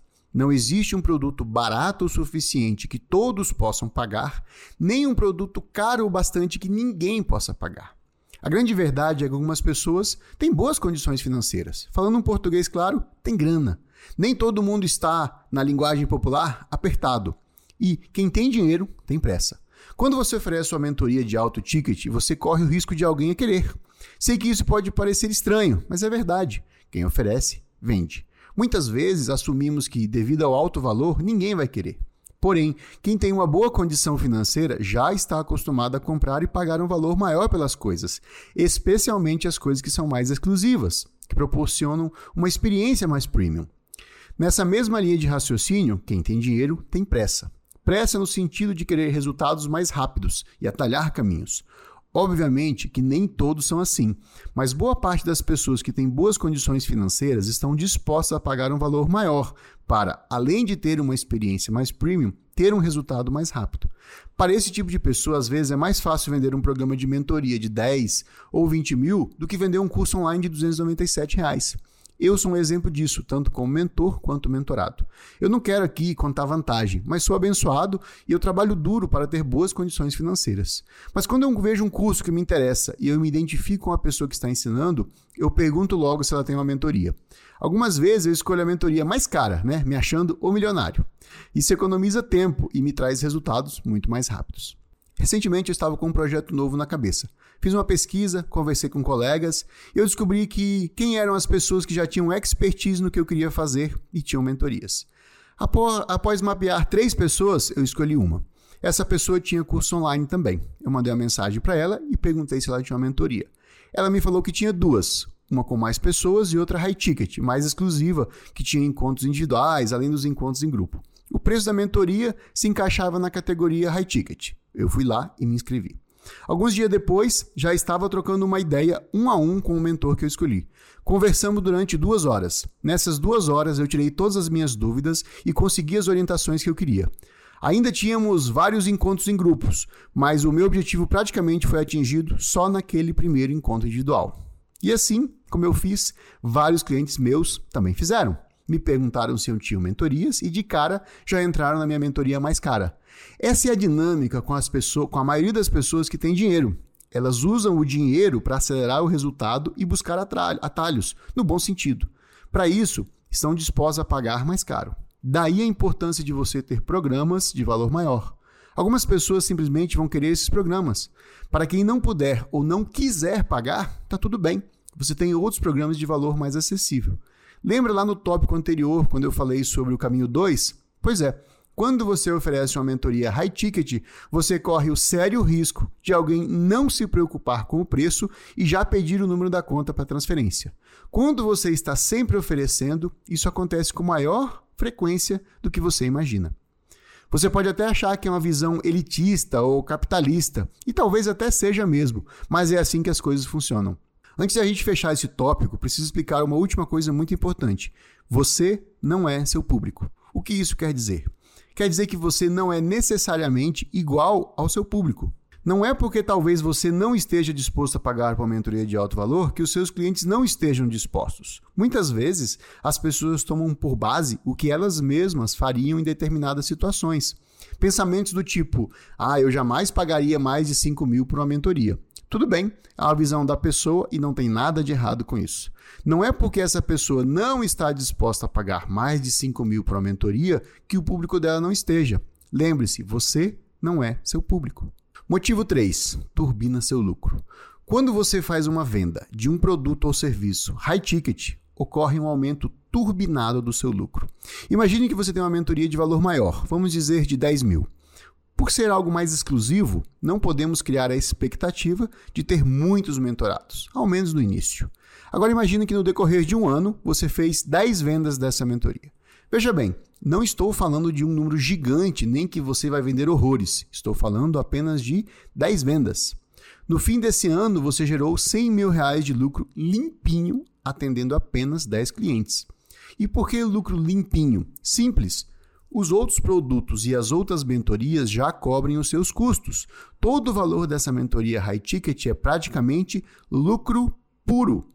Com o tempo, conforme você vai tendo mais clientes, consegue colocar mais pessoas nessas turmas de alto valor pode até ter mais de uma turma de alto valor ou até mesmo ter uma de valor maior ainda. O modelo de negócio que eu persigo é muito simples. Nós temos vários e-books, livros e cursos online. Buscamos vender bastante volume desses produtos. Eles já dão um bom lucro e pagam os nossos custos. Na outra ponta, criamos e vendemos grupos de mentoria para esses alunos dos cursos online, dos e-books e dos livros como todos os custos do nosso negócio, anúncios, ferramentas, pessoal e coisas do tipo, já são pagos com os produtos digitais, o valor da venda das mentorias é lucro puro. Você está entendendo o poder disso? Motivo 4. Posiciona o seu nome como mais exclusivo e aumenta a sua autoridade percebida. Existe uma frase que diz: o que é bom custa caro. Algumas vezes essa frase é verdadeira, em outras não, mas isso não importa. O que importa é que de fato existe esse pensamento, essa crença na cabeça de muita gente. Esse é o tipo de pensamento que vira e mexe a gente acaba tendo. Certo dia, de carro com a minha esposa, estávamos discutindo essa questão. Raciocine comigo. Digamos que você vai contratar um palestrante para o seu evento, alguém para falar sobre motivação no trabalho, por exemplo. Você vai lá e consulta o palestrante 1. Ele cobra 5 mil por duas horas de palestra. Depois, você consulta o palestrante 2. Ele cobra 30 mil pelas mesmas duas horas. O tópico e o conteúdo são os mesmos, motivação no trabalho. Sem saber nada sobre nenhum deles, pense comigo: qual tem a maior autoridade percebida? Não estou falando qual é o melhor. Eu não sei qual é o melhor, não temos essa informação. Talvez o de 5 mil seja o melhor, eu realmente não sei. Em uma rápida análise, a grande maioria das pessoas tem a tendência, somente com essas informações que eu te passei, de arriscar a dizer que o palestrante de 30 mil tem uma autoridade percebida maior. No mínimo, gera uma curiosidade saber por que, que ele cobra seis vezes mais, não é mesmo? A verdade é que cobrar mais caro gera maior autoridade percebida. Quem não tem bala na agulha não cobra mais caro. Um outro exemplo. A pessoa está com um problema de saúde. Nada grave, mas algo que é bom dar uma atenção. Ela procura dois médicos especialistas. Um cobra 200 reais pela consulta e o outro cobra 800 reais pela consulta. Se a pessoa tem condições financeiras, existe uma grande chance de ela ir ao médico de 800 reais. Qual é o melhor? Eu não faço ideia. Qual tem a aparência de maior autoridade e, por consequência, parece ser melhor, o mais caro. Nessas horas, queremos o melhor, não é mesmo? E nesse momento, nosso cérebro ativa a frase: o melhor custa mais caro. A importância do mix de mentorias. No início desse livro, falamos sobre o poder da novidade. Também falamos sobre mentorias abertas e mentorias fechadas. Agora há pouco, falamos sobre mentorias temáticas e mentorias genéricas. Chegou a hora de juntar todos esses conceitos e definir o seu mix de mentorias. Por que mix de mentorias? Por que não criar apenas um grupo de mentoria? Ter um mix de mentoria, ou seja, ter mais de uma mentoria, acelera os seus resultados como mentor e dos seus clientes. Pare e pense um minuto. Às vezes criamos um grupo de mentoria, mas não sabemos se o tema vai agradar, se o formato vai ser ideal. Quando você vai testar um novo grupo, sugiro sempre testar com a mentoria temática, de curta duração e fechada, com início, meio e fim. Mentorias de quatro encontros, temáticas específicas, com duração de 30 ou 60 dias, com encontros semanais ou quinzenais, são excelentes para testar um novo tema ou novo formato. O motivo? Simples, porque se não der certo, em 30 ou no máximo em 60 dias, você já está liberado para testar algo novo. Deu certo? Você já pode criar uma nova turma. Se você for testar uma nova mentoria, formato ou tema com algo longo, você corre um risco grande de ficar preso em algo que não deu certo por um bom tempo. E eu sei disso porque eu cometi esse erro. Outro fator para ter mais de uma mentoria: vender mais de uma vez para o mesmo cliente. Se você só tem uma mentoria, o cliente só poderá comprar de você uma vez. Se você tem mais de uma, ele terá a oportunidade de se tornar novamente seu cliente. Veja por esse lado. Digamos que um cliente entrou na minha mentoria sobre tráfego direto, uma mentoria curta, fechada, temática. O cliente gostou. Qual é o próximo passo dele? Sempre gosto de dar dois caminhos para o cliente. Passo caminho 1: um, participar de um grupo de mentoria aberto, de longa duração, de valor maior, high ticket e mais focado em acompanhamento e orientação.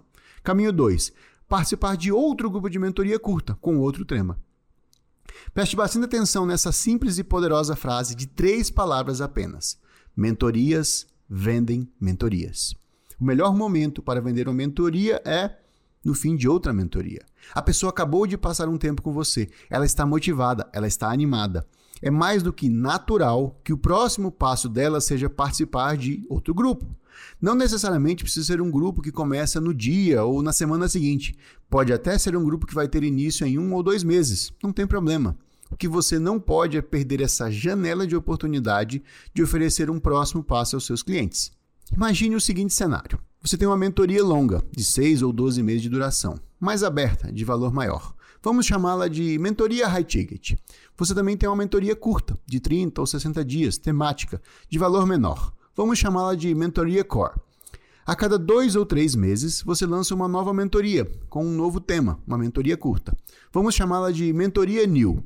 Veja o leque de opções que você abriu para os seus clientes e para o seu negócio.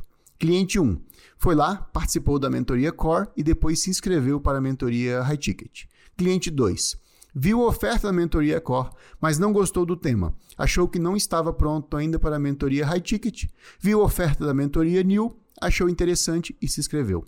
Cliente 3. Participou da mentoria Core, mas não quis se inscrever na mentoria High Ticket. Ficou um ou dois meses acompanhando você e viu então a oferta da mentoria New. Achou interessante e se inscreveu. Cliente 4. Viu a oferta da mentoria Core e da mentoria New, mas queria uma mentoria com acompanhamento mais de perto, algo mais premium. Então, ele se inscreveu direto na mentoria High Ticket. Cliente 5. Participou do primeiro encontro e depois sumiu. Tudo bem, acontece. Todos esses exemplos são de situações que já aconteceram conosco. Clientes que querem entrar direto na mentoria mais cara que eu tenho, clientes que participam de todas as mentorias mais baratas, clientes que participam de todas as mentorias e clientes que só participam de uma.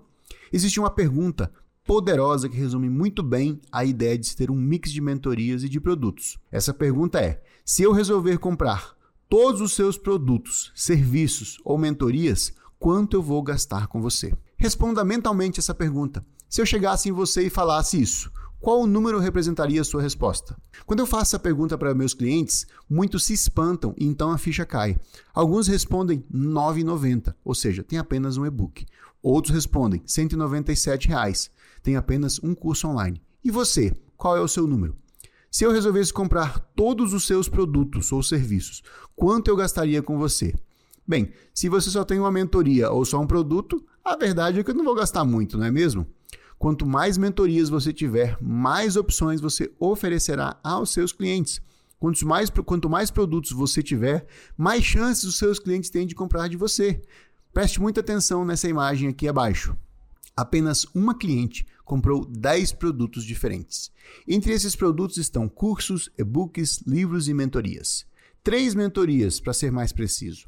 Sabe por que ela comprou 10 produtos? Porque eu ofereci a ela. Se eu tivesse oferecido somente um produto, teria feito apenas uma venda. Pode parecer a coisa mais óbvia desse universo, mas muita gente não entendeu o poder disso ainda. Complementando a pergunta sobre quanto o cliente gastaria com você, quero fazer uma outra pergunta. Nos últimos 18 meses, quantas ofertas diferentes os seus clientes tiveram a oportunidade de comprar de você? Quantas ofertas você fez esse ano? Pense comigo, nem todos podem pagar suas mentorias mais caras, e está tudo bem. Para essas pessoas, você terá mentorias mais acessíveis. Algumas pessoas até podem pagar por suas mentorias de alto valor, mas elas não confiam o suficiente em você ainda. Sem problemas, ela pode ter um primeiro contato com você em uma mentoria curta, de valor mais acessível. Depois, ela decide se ela quer dar o próximo passo ou não. Entretanto, existem pessoas que têm condições, já confiam em você e querem participar de suas mentorias de valor maior. Parte 4 como vender mentorias? Beleza, Charles, mas e aí? Como vendo minhas mentorias? Antes de falar um pouco sobre as vendas, preciso voltar a um conceito que falamos lá no início desse livro. É muito mais fácil vender mentorias para quem já te conhece. Nesse ponto, preciso ser novamente brutalmente honesto com você. Se você não tem nenhuma audiência, nenhum seguidor, nenhum cliente ainda, vender mentorias não é uma tarefa fácil. É impossível? Claro que não. Mas para vender mentorias ou qualquer outra coisa, você precisa oferecer. Para oferecer, você precisa ter para quem oferecer. No meu modelo de negócios, mentorias exercem um papel importante e elas são responsáveis por boa parte do nosso lucro. Mas, no meu método, foco em vender mentorias para quem já me conhece. O sistema é bem simples, na verdade. Eu tenho cursos online, livros, e-books e coisas do tipo. Então, focamos em vender esses produtos para as pessoas que não nos conhecem. É muito mais fácil vender um livro para quem não te conhece do que uma mentoria de 2 ou 5 mil. É mais fácil também vender um curso online de 297 reais do que uma mentoria de 5 mil. Então, dividimos nossa linha de trabalho em duas frentes. Uma frente de entrada, de novos clientes e leads, com cursos online, e-books e livros. E uma frente de monetização desses clientes e leads com mentorias. Como funciona isso? Basicamente, fazemos anúncios para vender nossos produtos de entrada. Entre esses produtos estão os livros, os e-books, os cursos online. Também promovemos eventos gratuitos, como aulas e série de vídeos. Nesse caso, entram cadastros, ou como chamamos, leads. Uma vez que a pessoa entrou no nosso universo, aí sim passamos a oferecer nossas mentorias. Charles, está errado oferecer uma mentoria direto para quem não te conhece? Errado não está, de maneira alguma mas sua conversão e o seu lucro serão muito maiores se você focar suas energias em trazer novos clientes e depois oferecer os tickets mais altos para esses clientes. Veja essa imagem. O cliente entrou comprando um curso online de 186 reais. Ele comprou esse curso via anúncio. Esse cliente não me conhecia antes. Depois, ele comprou duas mentorias. Veja essa outra imagem. O cliente comprou um e-book de 4 reais. R$ reais. Na sequência, ele comprou alguns treinamentos online e depois comprou duas mentorias. Acompanhe a seguinte linha de raciocínio: existem somente dois tipos de pessoas nesse mundo. Os que já fazem parte da sua audiência, ou seja, seguidores, lista de e-mail, contato de WhatsApp, já são clientes e coisas do tipo. E os que ainda não fazem parte. Eu sei que essa é uma super simplificação, mas basicamente é isso. Então, se você já tem alguma audiência, já pode oferecer suas mentorias agora mesmo. Por outro lado, se você não tem uma audiência, nada, você precisa focar em construir sua audiência. A regra número um para vender mentorias. Sabe qual é a regra número um para vender mentorias? Simples demais: oferecer. Quem oferece, vende. É claro que você pode ter um super sistema de vendas, funil de vendas avançado e coisas do tipo trabalhando para você. Com o tempo, você vai ter uma mega estrutura para vender mentorias. Mas, no fim das contas, tudo se resume a isso: quem oferece, vende. Um exemplo prático disso. Em uma das nossas mentorias sobre mentorias, falei exatamente isso para um aluno. Ele me relatou que havia criado uma mentoria individual, com 10 encontros, e que o valor dessa mentoria era de 8 mil reais. Maravilha, eu falei. Quantas vendas dessa mentoria você já fez? Eu perguntei para ele. Zero. Nenhuma. Essa foi a resposta. Ok. Quantas vezes você ofereceu ela para a sua audiência? Zero. Nenhuma. Essa foi a resposta. Mas, Charles, como eu ofereço? Simples, faça assim. Oi, eu tenho uma mentoria, ela custa tanto e funciona assim. Interessado? Ele riu de mim. Foi aí que eu falei. Vamos combinar o seguinte: na próxima live no Instagram que você fizer, ao final da live, você oferece a mentoria. Sem meias palavras, simplesmente ofereça e diga que, se alguém estiver interessado, para mandar uma mensagem no direct do Instagram. Alguns dias depois, ele mandou uma mensagem dizendo o seguinte: Bem, Charles, eu fiz a live. No final da live, eu ofereci a mentoria. Uma senhora me mandou uma mensagem no direct e fechou a mentoria comigo. Bingo, ele mesmo ficou sem acreditar. Lembra que lá no início desse livro falei para não fazer de graça? Pois bem, olha só essa. Uma outra cliente que participou de uma de nossas mentorias estava em um almoço de amigos. Ela estava de boa almoçando quando uma pessoa pediu orientação para ela. Já era uma pessoa conhecida. Ela me contou que o primeiro impulso foi ajudar a pessoa de graça, mas aí ela lembrou do mantra: não faça de graça. Com o mantra ecoando na cabeça dela, ela falou para a pessoa: Maravilha, você quer a minha orientação? Eu posso te ajudar sim. Eu tenho uma mentoria sobre isso. Detalhe pequeno: ela não tinha mentoria. Ela criou na hora, ali. Conversou com a pessoa, fez a oferta e bingo. Depois ela me confessou que jamais esperava que aquela pessoa iria pagar por aquilo. Foi algo libertador. Onde eu quero chegar com essas histórias? Você pode ter estruturas avançadas de geração de leads, funil de vendas, estratégias de vendas. Só que tudo isso nada mais é do que uma forma mais avançada de oferecer suas mentorias. Você pode começar oferecendo de maneira simples, praticamente artesanal. O importante é oferecer. Como lidar com curiosos nas redes sociais?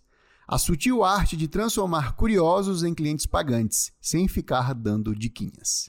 Preparei essa parte do livro para quem utiliza as redes sociais para divulgar seu negócio ou que pretende utilizar. Talvez pareça fora do assunto mentorias, mas você vai ver que, ao contrário, está intimamente ligado. Vamos lá. Muitos clientes fazem a seguinte pergunta: Charles, como lidar com os curiosos nas redes sociais? Aqueles que ficam mandando mensagens no direct querendo dicas e também que querem conselhos de graça. O que para muitos é uma dor de cabeça, para mim é um canal de venda de mentorias e outros produtos. É muito comum as pessoas utilizarem o direct ou até mesmo a área de comentário das redes sociais para ter acesso a você. De igual maneira, é muito comum as pessoas passarem horas e horas respondendo seguidores, achando que estão gerando conteúdo e que estão ajudando essas pessoas. Lembre-se de duas coisas que eu falei lá no início desse livro.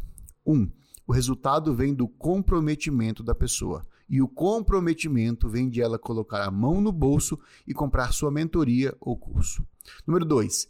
Lembre do mantra: não faça de graça. Anote isso e coloque na frente do seu espelho. O maior ativo que você tem é seu tempo. Você sempre pode recuperar um dinheiro perdido, um negócio mal feito, mas o seu tempo não volta. Ele deve ser usado com muito inteligente. Ficar respondendo pessoas no direct não vai trazer novos clientes e não vai levar seu negócio para o próximo nível. É claro que alguma pessoa ou outra vai acabar comprando de você, mas em sua maioria ficam apenas na conversa. Gaste muito tempo para pouco resultado. Essa é a verdade. Temos uma estratégia aqui na empresa que é muito boa para lidar com essas conversas. Preste muita atenção nessas próximas linhas.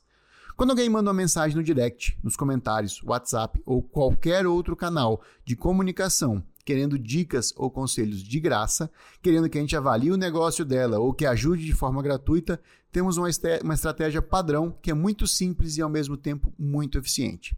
Funciona assim. A pessoa manda uma mensagem contando que está com um problema tal e me pede para ajudá-la. Por mais que eu tentasse ajudar ela, eu não conseguiria. Primeiro, porque ela não está comprometida. Segundo, porque é bem difícil dar orientações precisas via direct. Para poder realmente ajudar essa pessoa, preciso que ela se inscreva em um dos nossos cursos ou participe de alguma mentoria. Ou, em última instância, que compre pelo menos um livro ou um e-book. Então, respondemos a pergunta da pessoa da seguinte forma: Ah, certo, comecei a entender o que você me contou. Vamos fazer o seguinte: fale um pouco mais da sua situação, dos seus objetivos, dificuldades e bastidores que eu vou ver qual de nossos produtos vai ajudá-lo mais. Eu coloquei em caixa alta de propósito, porque é aí que está a mágica. Não estou fugindo da conversa da pessoa, ao contrário, me coloquei à disposição para entender melhor o problema dela.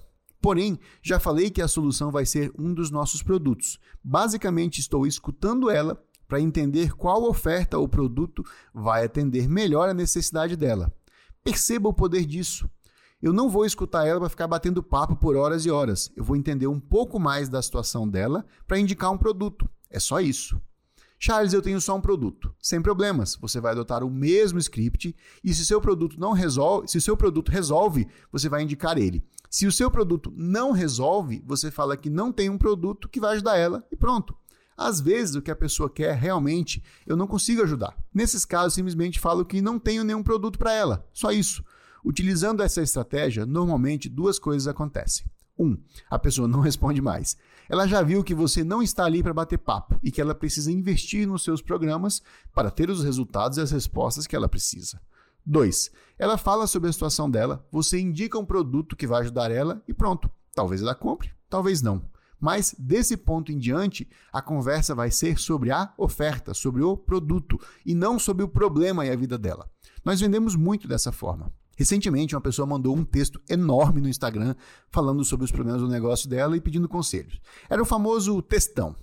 Hoje eu tenho uma pessoa que responde para mim essas mensagens, mas durante muito tempo era eu mesmo quem respondia.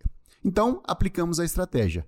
Hum, interessante sua situação. Me fale um pouco mais sobre isso e nós vamos ver qual dos nossos programas pode te ajudar. A pessoa falou sobre os problemas dela. Indicamos uma mentoria para ela. Entendi. No seu caso, então, recomendamos a nossa mentoria premium. Vou deixar o link do formulário para aplicação e detalhes aqui embaixo. Você preenche e qualquer dúvida me chama aqui de novo. Bingo! A pessoa preencheu e em poucos dias já estava na mentoria. Algumas vezes, quando a pessoa vê o valor da mentoria, ela se assusta um pouco. No caso, essa era uma mentoria que na época custava 5 mil.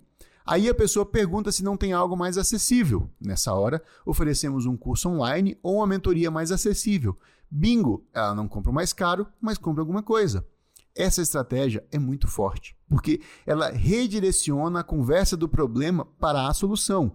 No caso, a solução é um dos seus produtos. Você transforma uma conversa aberta em uma negociação, o que é ótimo. Muitas vezes as pessoas nem respondem mais ou não compram quem você indicou. Tudo bem, faz parte do jogo. Importante que você está oferecendo, não está perdendo tempo com conversas que não vão a lugar nenhum, para nenhuma das partes e também está otimizando o seu tempo. Aplique isso e depois me conta os resultados. A poderosa estratégia de pré-qualificação. No capítulo anterior, falei sobre a estratégia para lidar com curiosos nas redes sociais e falei que a gente manda um formulário para a pessoa. O que é esse tal de formulário? Para mentorias de valor superior a R$ reais, utilizamos uma estratégia de vendas chamada de pré-qualificação. Como funciona isso? Quando alguém se interessa por alguma mentoria de valor maior, seja por meio de uma aula ao vivo, uma conversa ou qualquer outra forma, enviamos um formulário para essa pessoa. No formulário há todas as informações sobre a mentoria, mas também tem uma espécie de questionário. Nesse questionário, a pessoa tem que responder algumas coisas sobre ela, sobre o negócio dela e se ela pode ou não investir na mentoria. Analisamos esse questionário e depois entramos em contato com a pessoa interessada para saber mais em detalhes sobre ela e o negócio dela e também para negociar a forma de pagamento. Essa é uma estratégia chamada de pré-qualificação. Nos tickets mais altos, acima de R$ reais, é mais fácil você fechar o negócio de forma individual, para não ter que ficar conversando com pessoas que não estão prontas. A gente coloca um filtro, no caso, o formulário de aplicação. Veja o modelo no endereço www.manualdomentor.com com.br recursos. O formulário é muito estratégico nesse caso. Primeiro, ele realmente filtra os interessados. Segundo, permite escolher quem está comprometido. Nessas mentorias de valor maior, as pessoas têm muito acesso a mim. Tem meu número de WhatsApp, tem acesso aos bastidores e também aos números do meu negócio. Então, para essas mentorias, realmente selecionamos as pessoas que vão participar. Mas, Charles, lá no início do livro você falou que algumas pessoas simplesmente querem estar perto da gente, que elas podem gastar o dinheiro delas como elas quiserem. Sim, é um fato, mas existem exceções. Na grande maioria das mentorias e produtos, é literalmente entra quem quer ou pagou entrou. Mas para alguns programas, fazemos uma seleção criteriosa dos participantes. Normalmente isso é feito nas mentorias de ticket maior e que tem acesso mais direto a mim. Terceiro, você pode utilizar o formulário para conhecer melhor o seu público. Quarto, você pode utilizar o formulário para decidir se você vai ou não formar uma turma. Explico. Se você está inseguro de formar uma turma de mentoria, seja pelo tema ou porque não sabe se vai dar a quantidade mínima de interessados, crie o formulário e mande para a sua audiência.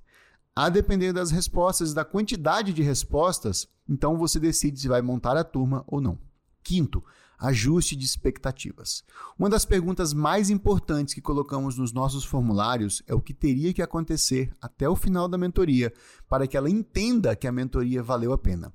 Quando vamos entrar em contato com essas pessoas, falamos sobre essas expectativas. Se a pessoa tiver uma expectativa irreal e mesmo após a conversa entendermos que ela não vai atingir, não aceitamos essa pessoa.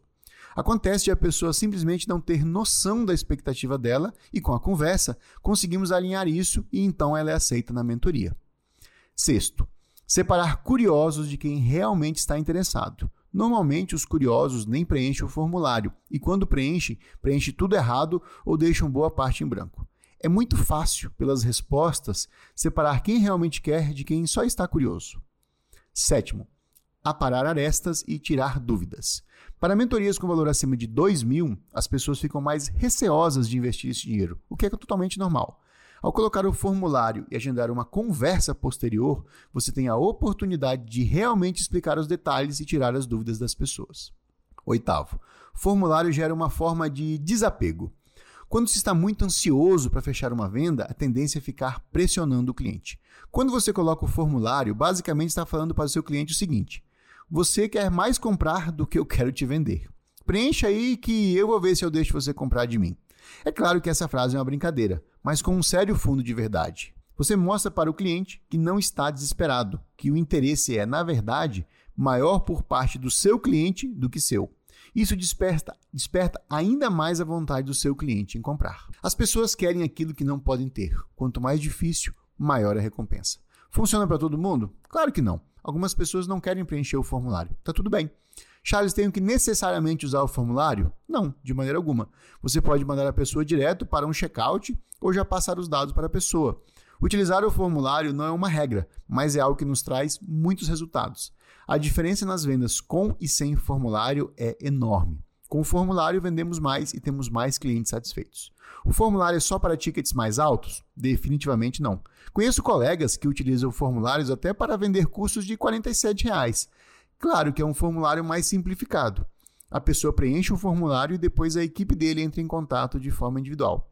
Você pode utilizar formulários para tudo, é uma ferramenta muito poderosa. O problema de utilizar formulários para tickets menores é só a logística. Responder muitos formulários exige uma equipe. Caso você não tenha equipe, vai gastar bastante tempo com isso. Por esse motivo, utilizamos formulários apenas para os programas de 2 mil para cima. Agora você já pode estruturar grupos de mentoria. Se você chegou até aqui, só tenho que te dar os parabéns. O meu grande objetivo com esse livro foi abrir os seus olhos em relação à possibilidade de mentorias e te mostrar o caminho de como estruturar esses grupos.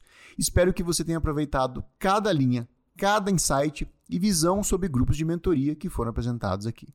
Se você gostou do livro, faça uma publicação no seu Instagram e me marca lá no arroba Charles César Oficial.